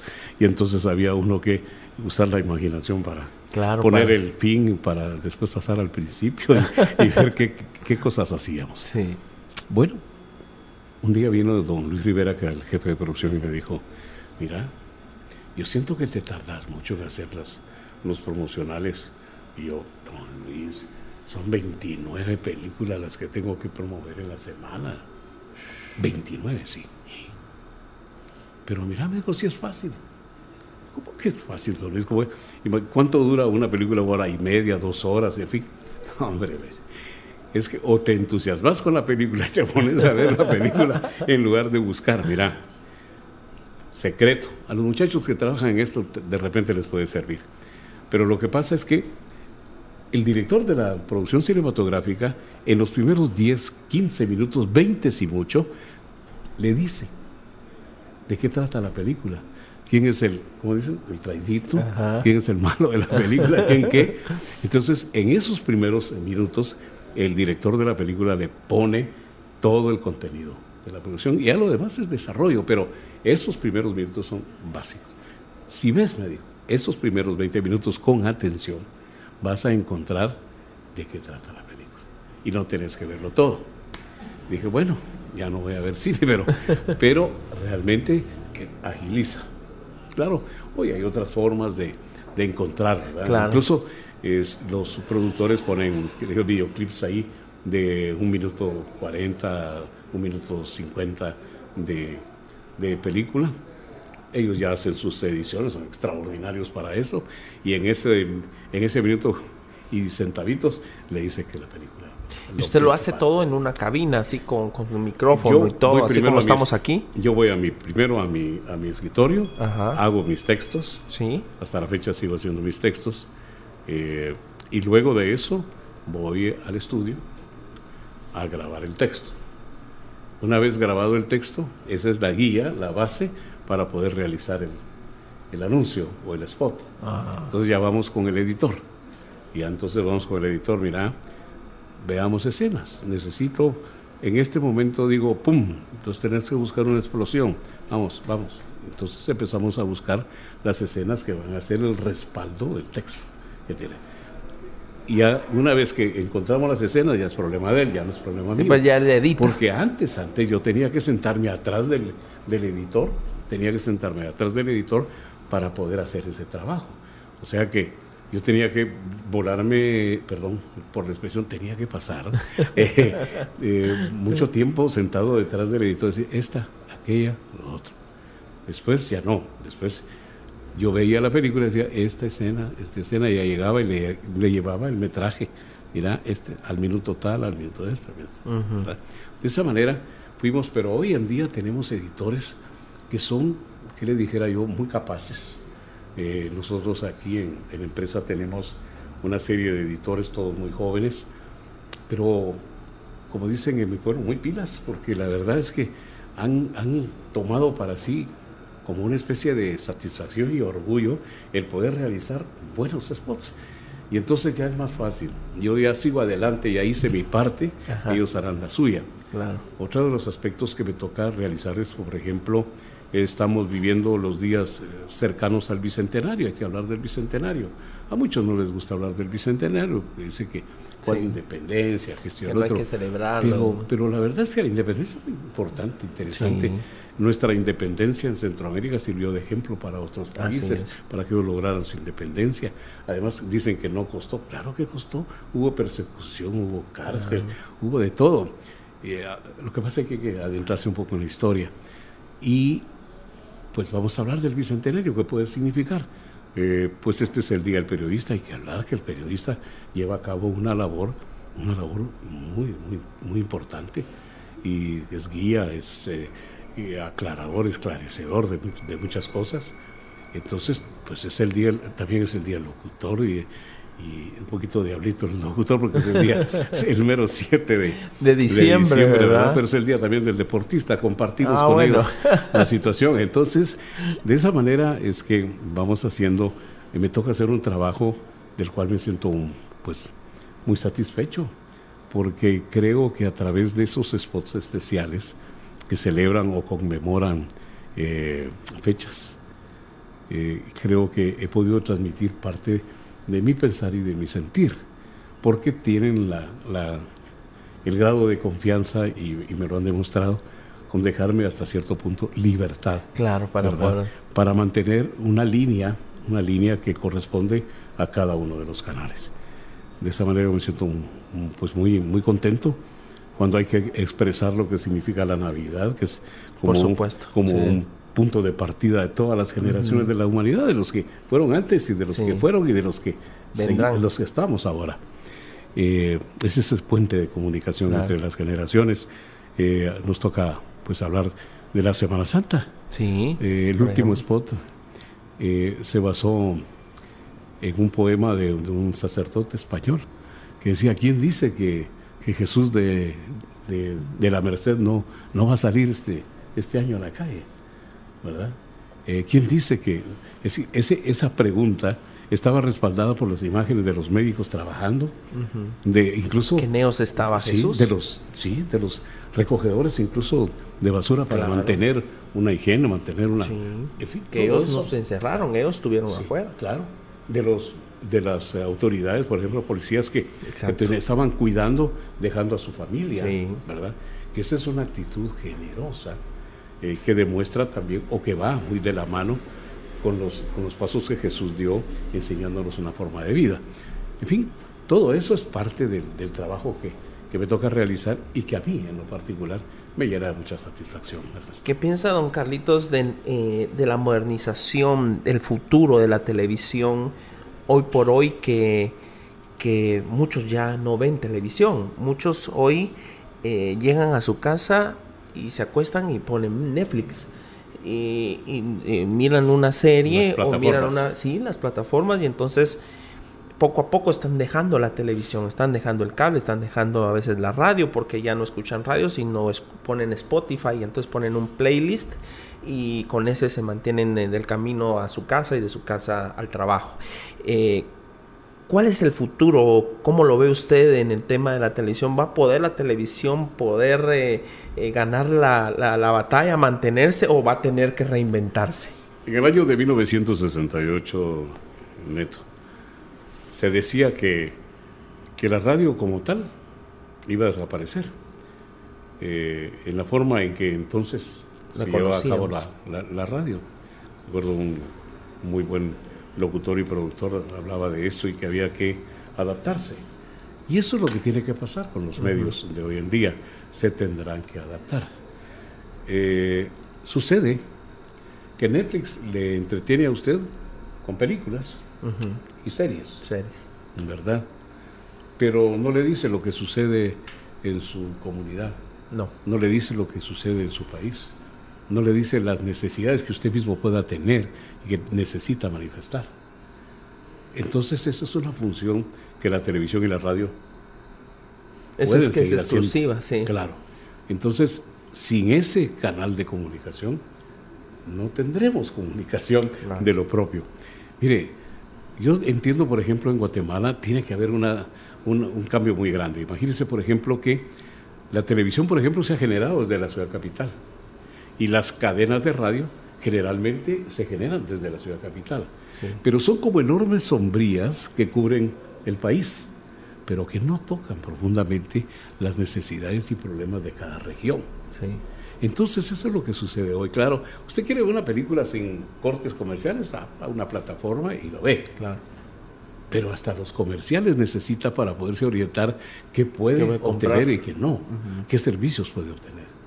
Entonces, yo digo que no hay pena, que mientras la televisión tenga la producción necesaria, la capacidad de crear, va a seguir existiendo.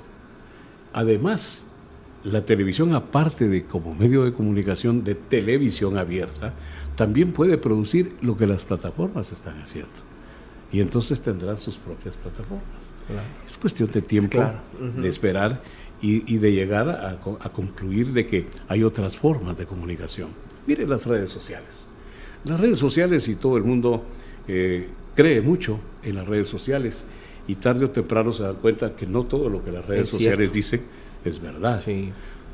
Mucho fake news, sí, eso. Sí, claro. Entonces. Y engañan y confunden el problema. Neto, es muy fácil desprestigiar hoy a una persona. Sí. A través de la columna, a través de aseverar cosas que no son ciertas. Y hay público que lo cree o que favorece esas situaciones porque creyendo o haciendo como que cree, también desfoga su hígado, ¿verdad? Y las cosas que le hacen estar insatisfecho, también las, las, proyectan a través de eso. Y le digo la verdad, el tiempo dirá. Eh, ¿Qué dijo Jesús en, El Buen Sembrador? Cuando dijo, sí, tiremos la semilla, va a quedar entre las rocas, eh, en, la, en, la, parte árida, y, habrá donde... los espinos, y va a haber tierra donde va a florecer. Entonces, eso es lo que pasará, tarde o temprano. La gente se dará cuenta que no todo lo que se dice a través de las redes sociales es cierto, que se aprovecha para, a veces para tratar de destruir a personas, personalidades, y, y confunden y crean algo que que todavía no hemos podido terminar de reconstruir. Tuvimos una guerra interna, tuvimos una, una, situación muy difícil en Guatemala y se reconstruyó el hilo social a través de la pacificación, a través de la firma de la paz. Claro. No, no, no, hemos podido terminar con eso. Y ahora vienen estos y más caldo de cultivo para mantener a, la gente desunida, eh, molestas los unos con los otros a veces con expresiones hasta de rabia, insultos innecesarios. Y, Mucho racismo. claro. Entonces, pero todo pasa. Por eso le digo que hasta el peor de los días solo tiene 24 horas. Claro. ¿Verdad? Claro. Todo pasa y, y yo espero que, que todos vayamos adquiriendo ese grado de conciencia para discernir entre lo que es cierto, entre lo que no lo es, dónde hay dolo y por qué hay dolo y, realmente quiénes son los que tienen mala intención para con este país. Por supuesto, porque muchos se, se, se agarran de esto para poder desestabilizar. Eh, en, muchos sentidos, no solo en lo político, sino eh, eh, yo he visto, por ejemplo, en mis cofradías que se desestabilizan porque hacen comentarios en las redes o inventan chismes en las redes y desestabilizan una cofradía, una hermandad, un comité, un, una organización y no digamos a lo nivel nacional ¿va? O, municipal, ¿va? una alcaldía, o, un gobierno genera y, eso es lo malo pues de, de, este tema. Por eso es que incluso Facebook hoy tiene problemas en cuanto a, que mm, es necesario que tiene que validarse mucha información de la cual se viraliza a través de estos algoritmos que hoy existen y que, y que, son robóticos pues, que nos presentan información gracias a que nos han robado información. O sea, conocen nuestros gustos, conocen, entonces es lo que nos presentan y a veces es en lo que creemos que no precisamente es cierto. ¿verdad? Mire como una de las grandes eh, catástrofes de la actualidad, esta pandemia que nos sigue hiriendo y molestando tan profundamente. ¿Y cómo hay personas que pueden mentir con relación a, lo que puede ser la reacción de una vacuna? Ahí dice, no, es que eso es una inoculación, no es una vacuna. Y digo yo, señores, necesitamos formar un frente de protección para nuestro hogar, mismo para nuestra propia empresa, para el lugar donde trabajamos. Y entonces, ¿qué pasa si, si, si, les dicen mentiras acerca de los resultados de una vacuna? ¿Qué va a pasar? Y, y eso hay que terminarlo ya, cuanto antes, porque de lo contrario, sí vendrá un grado grave de situaciones en, en Guatemala. Eh, ya muchas empresas están pidiéndole a su gente, por favor, vacúnense. no nos obligan porque no pueden obligarlos, pero por favor, vacúnense para poder estar más seguros. Y, desde luego, hay quienes dirán, pues no, eh, ¿qué va a pasar en el futuro? Ellos se podrán llegar a sentir culpables de lo que pueda suceder con compañeros. Ya ha sucedido. Compañeros que se han infectado por algunos, que llegaron en esas condiciones propagaron el mal y muchos de ellos desafortunadamente han fallecido.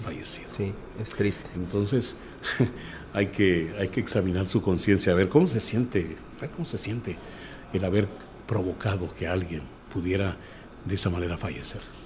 Y es un cargo de conciencia. Claro. Un cargo de conciencia. Y, y desgraciadamente se está dando mucho en el interior de la República donde las personas no están recibiendo información falsa incluso de, de temas tan, tan esenciales y que, y que, y que parecieran fantasiosos, ¿va? como el chip, como el, eh, todas esas cosas que, que generan eh, confusión eh, en la población, esperando en Dios que esto pues pueda pueda cambiar, ¿verdad?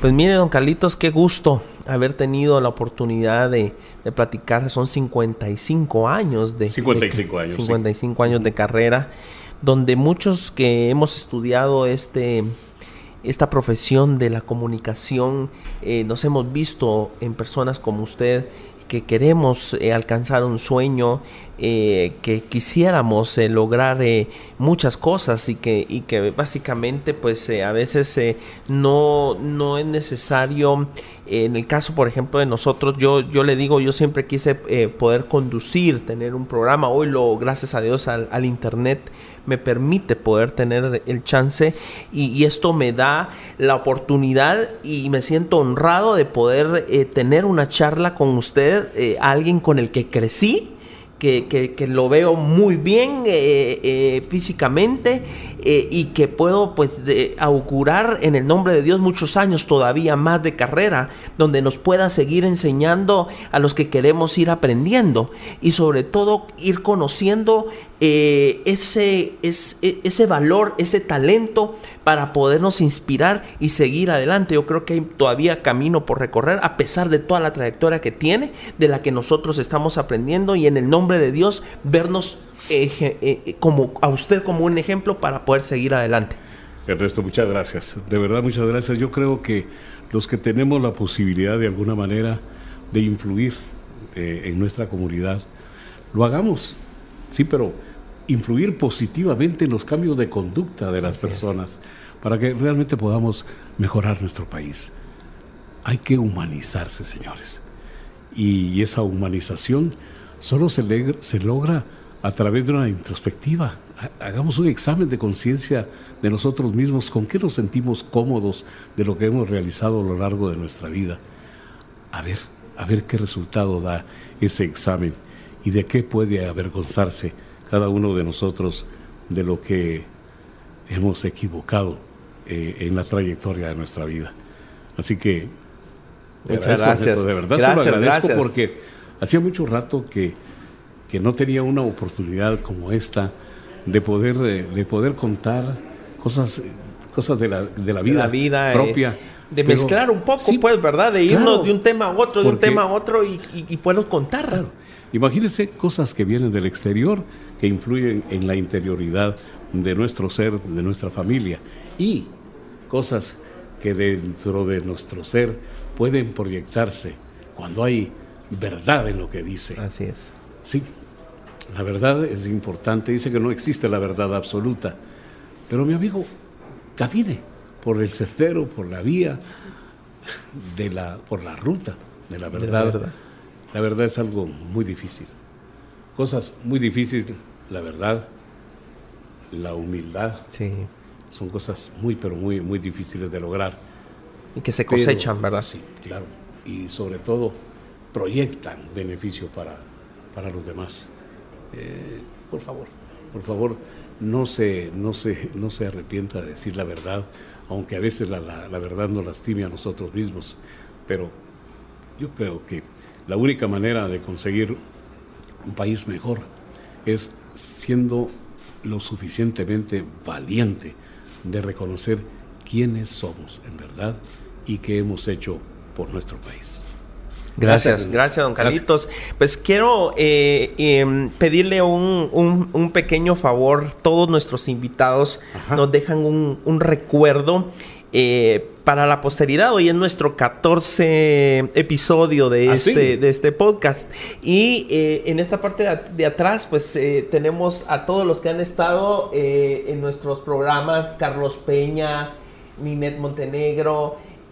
a Ugualdana de Teco, de, Teco, de los tres huitecos, Chegencio, el diputado Aldo Dávila, eh, ah, bueno, eh, hay todos los que nos... Eh, María René, María René. Oh, mi querida compañera. Sí, María René, aquí nos vino a contar de su historia, una historia muy edificante que, nos sirvió para, para todas aquellas mujeres que, que, que, que quieren salir adelante. Es un, un, ejemplo por todo lo que ha sufrido y ahí está, miren, sigue, sigue en Noticiete y sigue en la lucha y, más bella que nunca. Sí, es ¿Verdad? Más bella que nunca. Entonces, es una alegría eh, eh, haber, haber tenido a todos ellos y nos dejan un recuerdo, ponen su nombre y nos y nos ponen su firma. Entonces quisiéramos que, por favor, en este muro de los recuerdos, donde usted considere, mi estimado don, don Carlitos, pueda, por favor, eh, dejarnos su recuerdo en nuestro muro de los recuerdos. Muy bien, con el mayor de los gustos. Así que Pues si me permiten, Por favor, por favor. vamos entonces. ¿Qué tengo yo? Puede, aquí, eh, vamos a ver, ahí Eso. puede solo quitarse el, eh, solo con que se quite el- los auriculares y ahí ya puede. No me despeiné. No, no porque se peinó aquí en la barbería. Muy bien. Cuando usted quiera.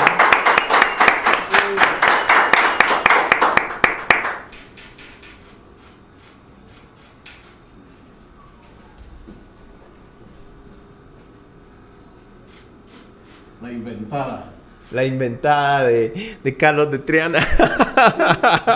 ¿Cómo quieres que te firme? ¿Como Carlos de Triana o como Raúl? Raúl. Rodríguez, muchas gracias. Tenemos también, por favor, siéntese de nuevo, mi estimado amigo. Eh, tenemos eh, nuestros patrocinadores le han enviado ciertos recuerditos para que usted pueda mm, llevárselos a, a su casa eh, como parte de estos regalitos, pues eh, tenemos esta marca que es marca Muleta, es una marca Ah. de camisas mexicana que eh, nos está patrocinando el programa y le envía este presente también para usted. Vale, Es una, muchísimas gracias. es una camisa para que usted la pueda lucir un fin de semana. ¿Usted todos los, todos los días está eh, de traje, de, de días laborales, de lunes a viernes? De lunes a viernes generalmente estoy de traje, de corbata. Había una amiga chinita. Ajá. sí, Me decía, no podía decir mi nombre, pero me decía corbata. Bien. Me imagino Pues cómo, de- gracias, cómo- Amuleta, ¿eh? cómo- cómo debe ser el, el, el, eh, el armario de, de don Carlos de Triana. ¿Guarda todavía todos sus trajes de antaño o, o regala o los tiene ahí para el recuerdo? Eh, Tengo- pero- yo tengo un problema en esto. a ver. Eh, lo que pasa es que a veces yo crezco hacia los lados Oh. o hacia el frente, ya no de, Ya no de hacia arriba, pero, pero sí, entonces lo es un poco comelón y por ello mismo empiezo a, a crecer así de esa manera. Entonces, ¿qué resulta? Que tengo trajes para cuando soy delgado, cuando voy ensanchando tengo otros y cuando estoy ensanchado uso suéteres porque ya los trajes Claro, definitivamente sí. ya, ya no cierran. Y de ahí volver a bajar. Y de ahí sí, entonces de repente ya cuando me puedo volver a, a poner uno de, de aquellos trajes de cuando era fi- figurita, entonces... Cuando era me siento- fitness. Me siento, me siento muy contento. Qué bueno. Ah, ya pude. Pero empiezan a llegar otra vez las, las comiditas y me- así que así me mantengo. ¿eh? Ah, bueno, Pero- entonces sí guarda los, guarda los trajes. Sí, guardo muchos trajes. Tengo trajes de mucho, de mucho tiempo, Wow. de muchos años. Siempre, siempre he tenido eso, mucho cuidado por ello, porque cuestan estos. Entonces hay que, hay que mantenerlo. Decía don Antonio Guzmán, el dueño del show de J. Guzmán, productor del show de J. Guzmán, decía, eh, sí, yo ya no voy a comprar trajes una vez que esté gordito, sino que me voy a tener que aguantar hasta que pueda. Ah, vuelva a regresar, sí, Pero sí. nunca lo cumplió. Sí. Y por el mismo camino voy. Ah, Sí. Bueno, pues también le, le traemos, eh, Jan Márquez es nuestro capitán del Club Deportivo Misco. Ajá. Él, pues ya, crema, fue crema, y le manda también este regalo. Quisiéramos que lo abriera, por favor, para que lo muestre a nuestros eh, usuarios que están en este momento conectados. Viendo, Ah, es, ah. mire, Permítame, mire. permítame. A ver, Hombre, por favor. Mire qué detalle más bonito. Sí. Sí, señores. Eh, lo abro. Ábralo, por favor. Ábralo, ver, por favor.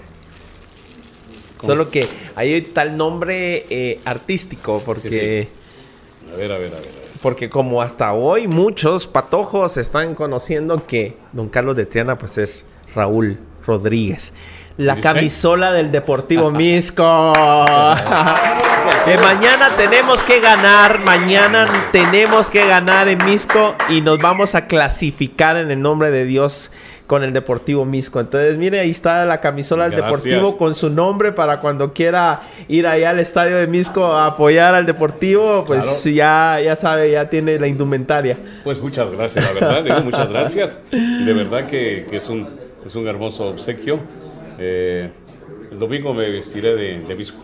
Eso, eso, eso, eso. Claro que sí, que bueno, muchas gracias. Y también, qué gentileza, qué gentileza. Eh, con, con Aliv nos, no, con Aliv nos manda eh, estas champurradas para que las pueda disfrutar en familia. Sí. Sí, con Ah. cafecito. Ya vimos que usted es cafetero. Entonces también le mandan estas champurradas con Aliv, que es nuestro patrocinador de, de- del programa. Le manda las champurradas y le manda también la Magdalena, mire. Ay, y O no sea es María, que- sino eh, es Magdalena, no, pero mire. Sí, o sea que, que, que, que, lo que hablábamos de los trajes, pues sí cabal, va, o sea, Sí, va a tener sí. que después hacer la dieta. Porque ahorita le vamos No. a dar para perder la dieta. No, hombre, muchísimas gracias, de verdad que sí. Son, de verdad que son muy, pero. muy Muchas especiales, gracias. Sí, sí, muy aquí está la bolsita para la Para mi. para su camisola, por camisola, favor. Claro. Aquí estamos. Muchas gracias. Perfecto. Gracias, y quiero contarles de que Pecas, que es nuestro, nuestro patrocinador, eh, tiene una promoción a todos los que están en este momento conectados. Eh, Pecas, por primera vez en cuántos años? ¿30 años? 30. En 30 años. Y, yo sé que sí, así es. ¿Ah, de veras? ¿Los Sí. conoce? Ah, va, pues Es mire. que, mire, es que el ratoncito es mi amigo. Oh. Claro que sí, así que allá. Son las Bueno. 5, pero sabe, él también es de Visco. Sí, vive, es que- vive, vive, vive ahí Así. abajito del pueblo en un, en una, en un lugar muy bonito que se llama Terra Alta. Sí. Y viera que nos mandó pizza para, para todo, para todo el, Para todo el equipo. Para todo el equipo. Entonces ya Muchachos, todos ya comieron, mire, ya comieron todos. Y quiero contarles de que eh, nos trajeron una promoción. A todo a- aquel que haya visto el podcast y le dé un screenshot a, a lo que está pasando en este momento, puede ir a comer gratis a la apertura. Fíjese usted, hoy sábado puede ir a la apertura de domingo a más tardar lunes y poder ir a comer gratis todo un plato, un plato y una bebida de lo que usted quiera. La piola, vamos a piola de, de pecas. Entonces usted puede eh, irla a pedir por primera vez en 30 años. Eh, Pecas está abriendo un lugar donde ir a comer, porque ellos toda la vida han sido a domicilio. Sí, es cierto, es ¿Verdad? cierto, sí. Y ahora imagínese a partir de, de, de hoy, pues ya puede usted comer ahí en la zona 5, frente a Pais, parece, de, de zona 5, Pais Asunción. Pais Asunción. Entonces, usted diga, vimos el programa de Neto Brand, aquí está el screenshot y le van a dar un plato gratis de pecas. Qué bueno, qué bueno. Me alegra muchísimo porque pues la amistad con el, con el famoso ratón es ya de, de- de muchos años. Y qué bueno que, es- que se lanza a otra aventura desde hace 30 años de una manera y ahora eso quiere decir que tiene, sigue teniendo coraje y valentía. ¿eh? Sí. Así porque hay que emprender un nuevo negocio. Así es que le damos un aplauso también al ratón. Por favor.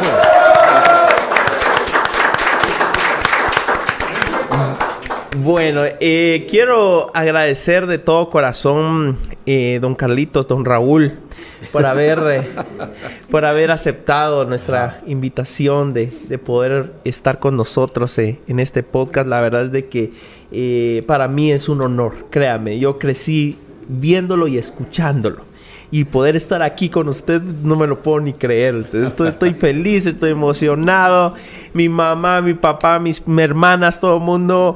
eh, vas a estar con Carlos de Triana y- y todo, todos nuestros eh, diferentes seguidores de las plataformas, pues todos están emocionados de poder estar hoy con usted. Le auguramos muchos años más de éxito, más trayectoria y que nos siga enseñando con su ejemplo eh, cómo salir adelante en este país de, Guatemala, que es un gran país. Es un gran país. Neto, muchas gracias. Llegar a una ventana, proyectarse a través de esa ventana, eh, tener la, la posibilidad de hacer llegar un mensaje con mucha sencillez acerca de lo que han sido nuestros propósitos en la vida, pues hombre, es una oportunidad feliz que yo no podía, definitivamente amigos, no podía eh, desechar. Así que en esto, esa generosidad de invitarme para poder conversar un buen tiempo, un largo rato, y poder decir a, a nuestros amigos qué es lo que, lo que lleva uno dentro, porque una cosa es la persona que en una pantalla eh, tiene como, como, como trabajo, como oficio eh, diario, eh, comunicar. Pero ¿de dónde se genera la comunicación? Es lo que van haciendo dentro.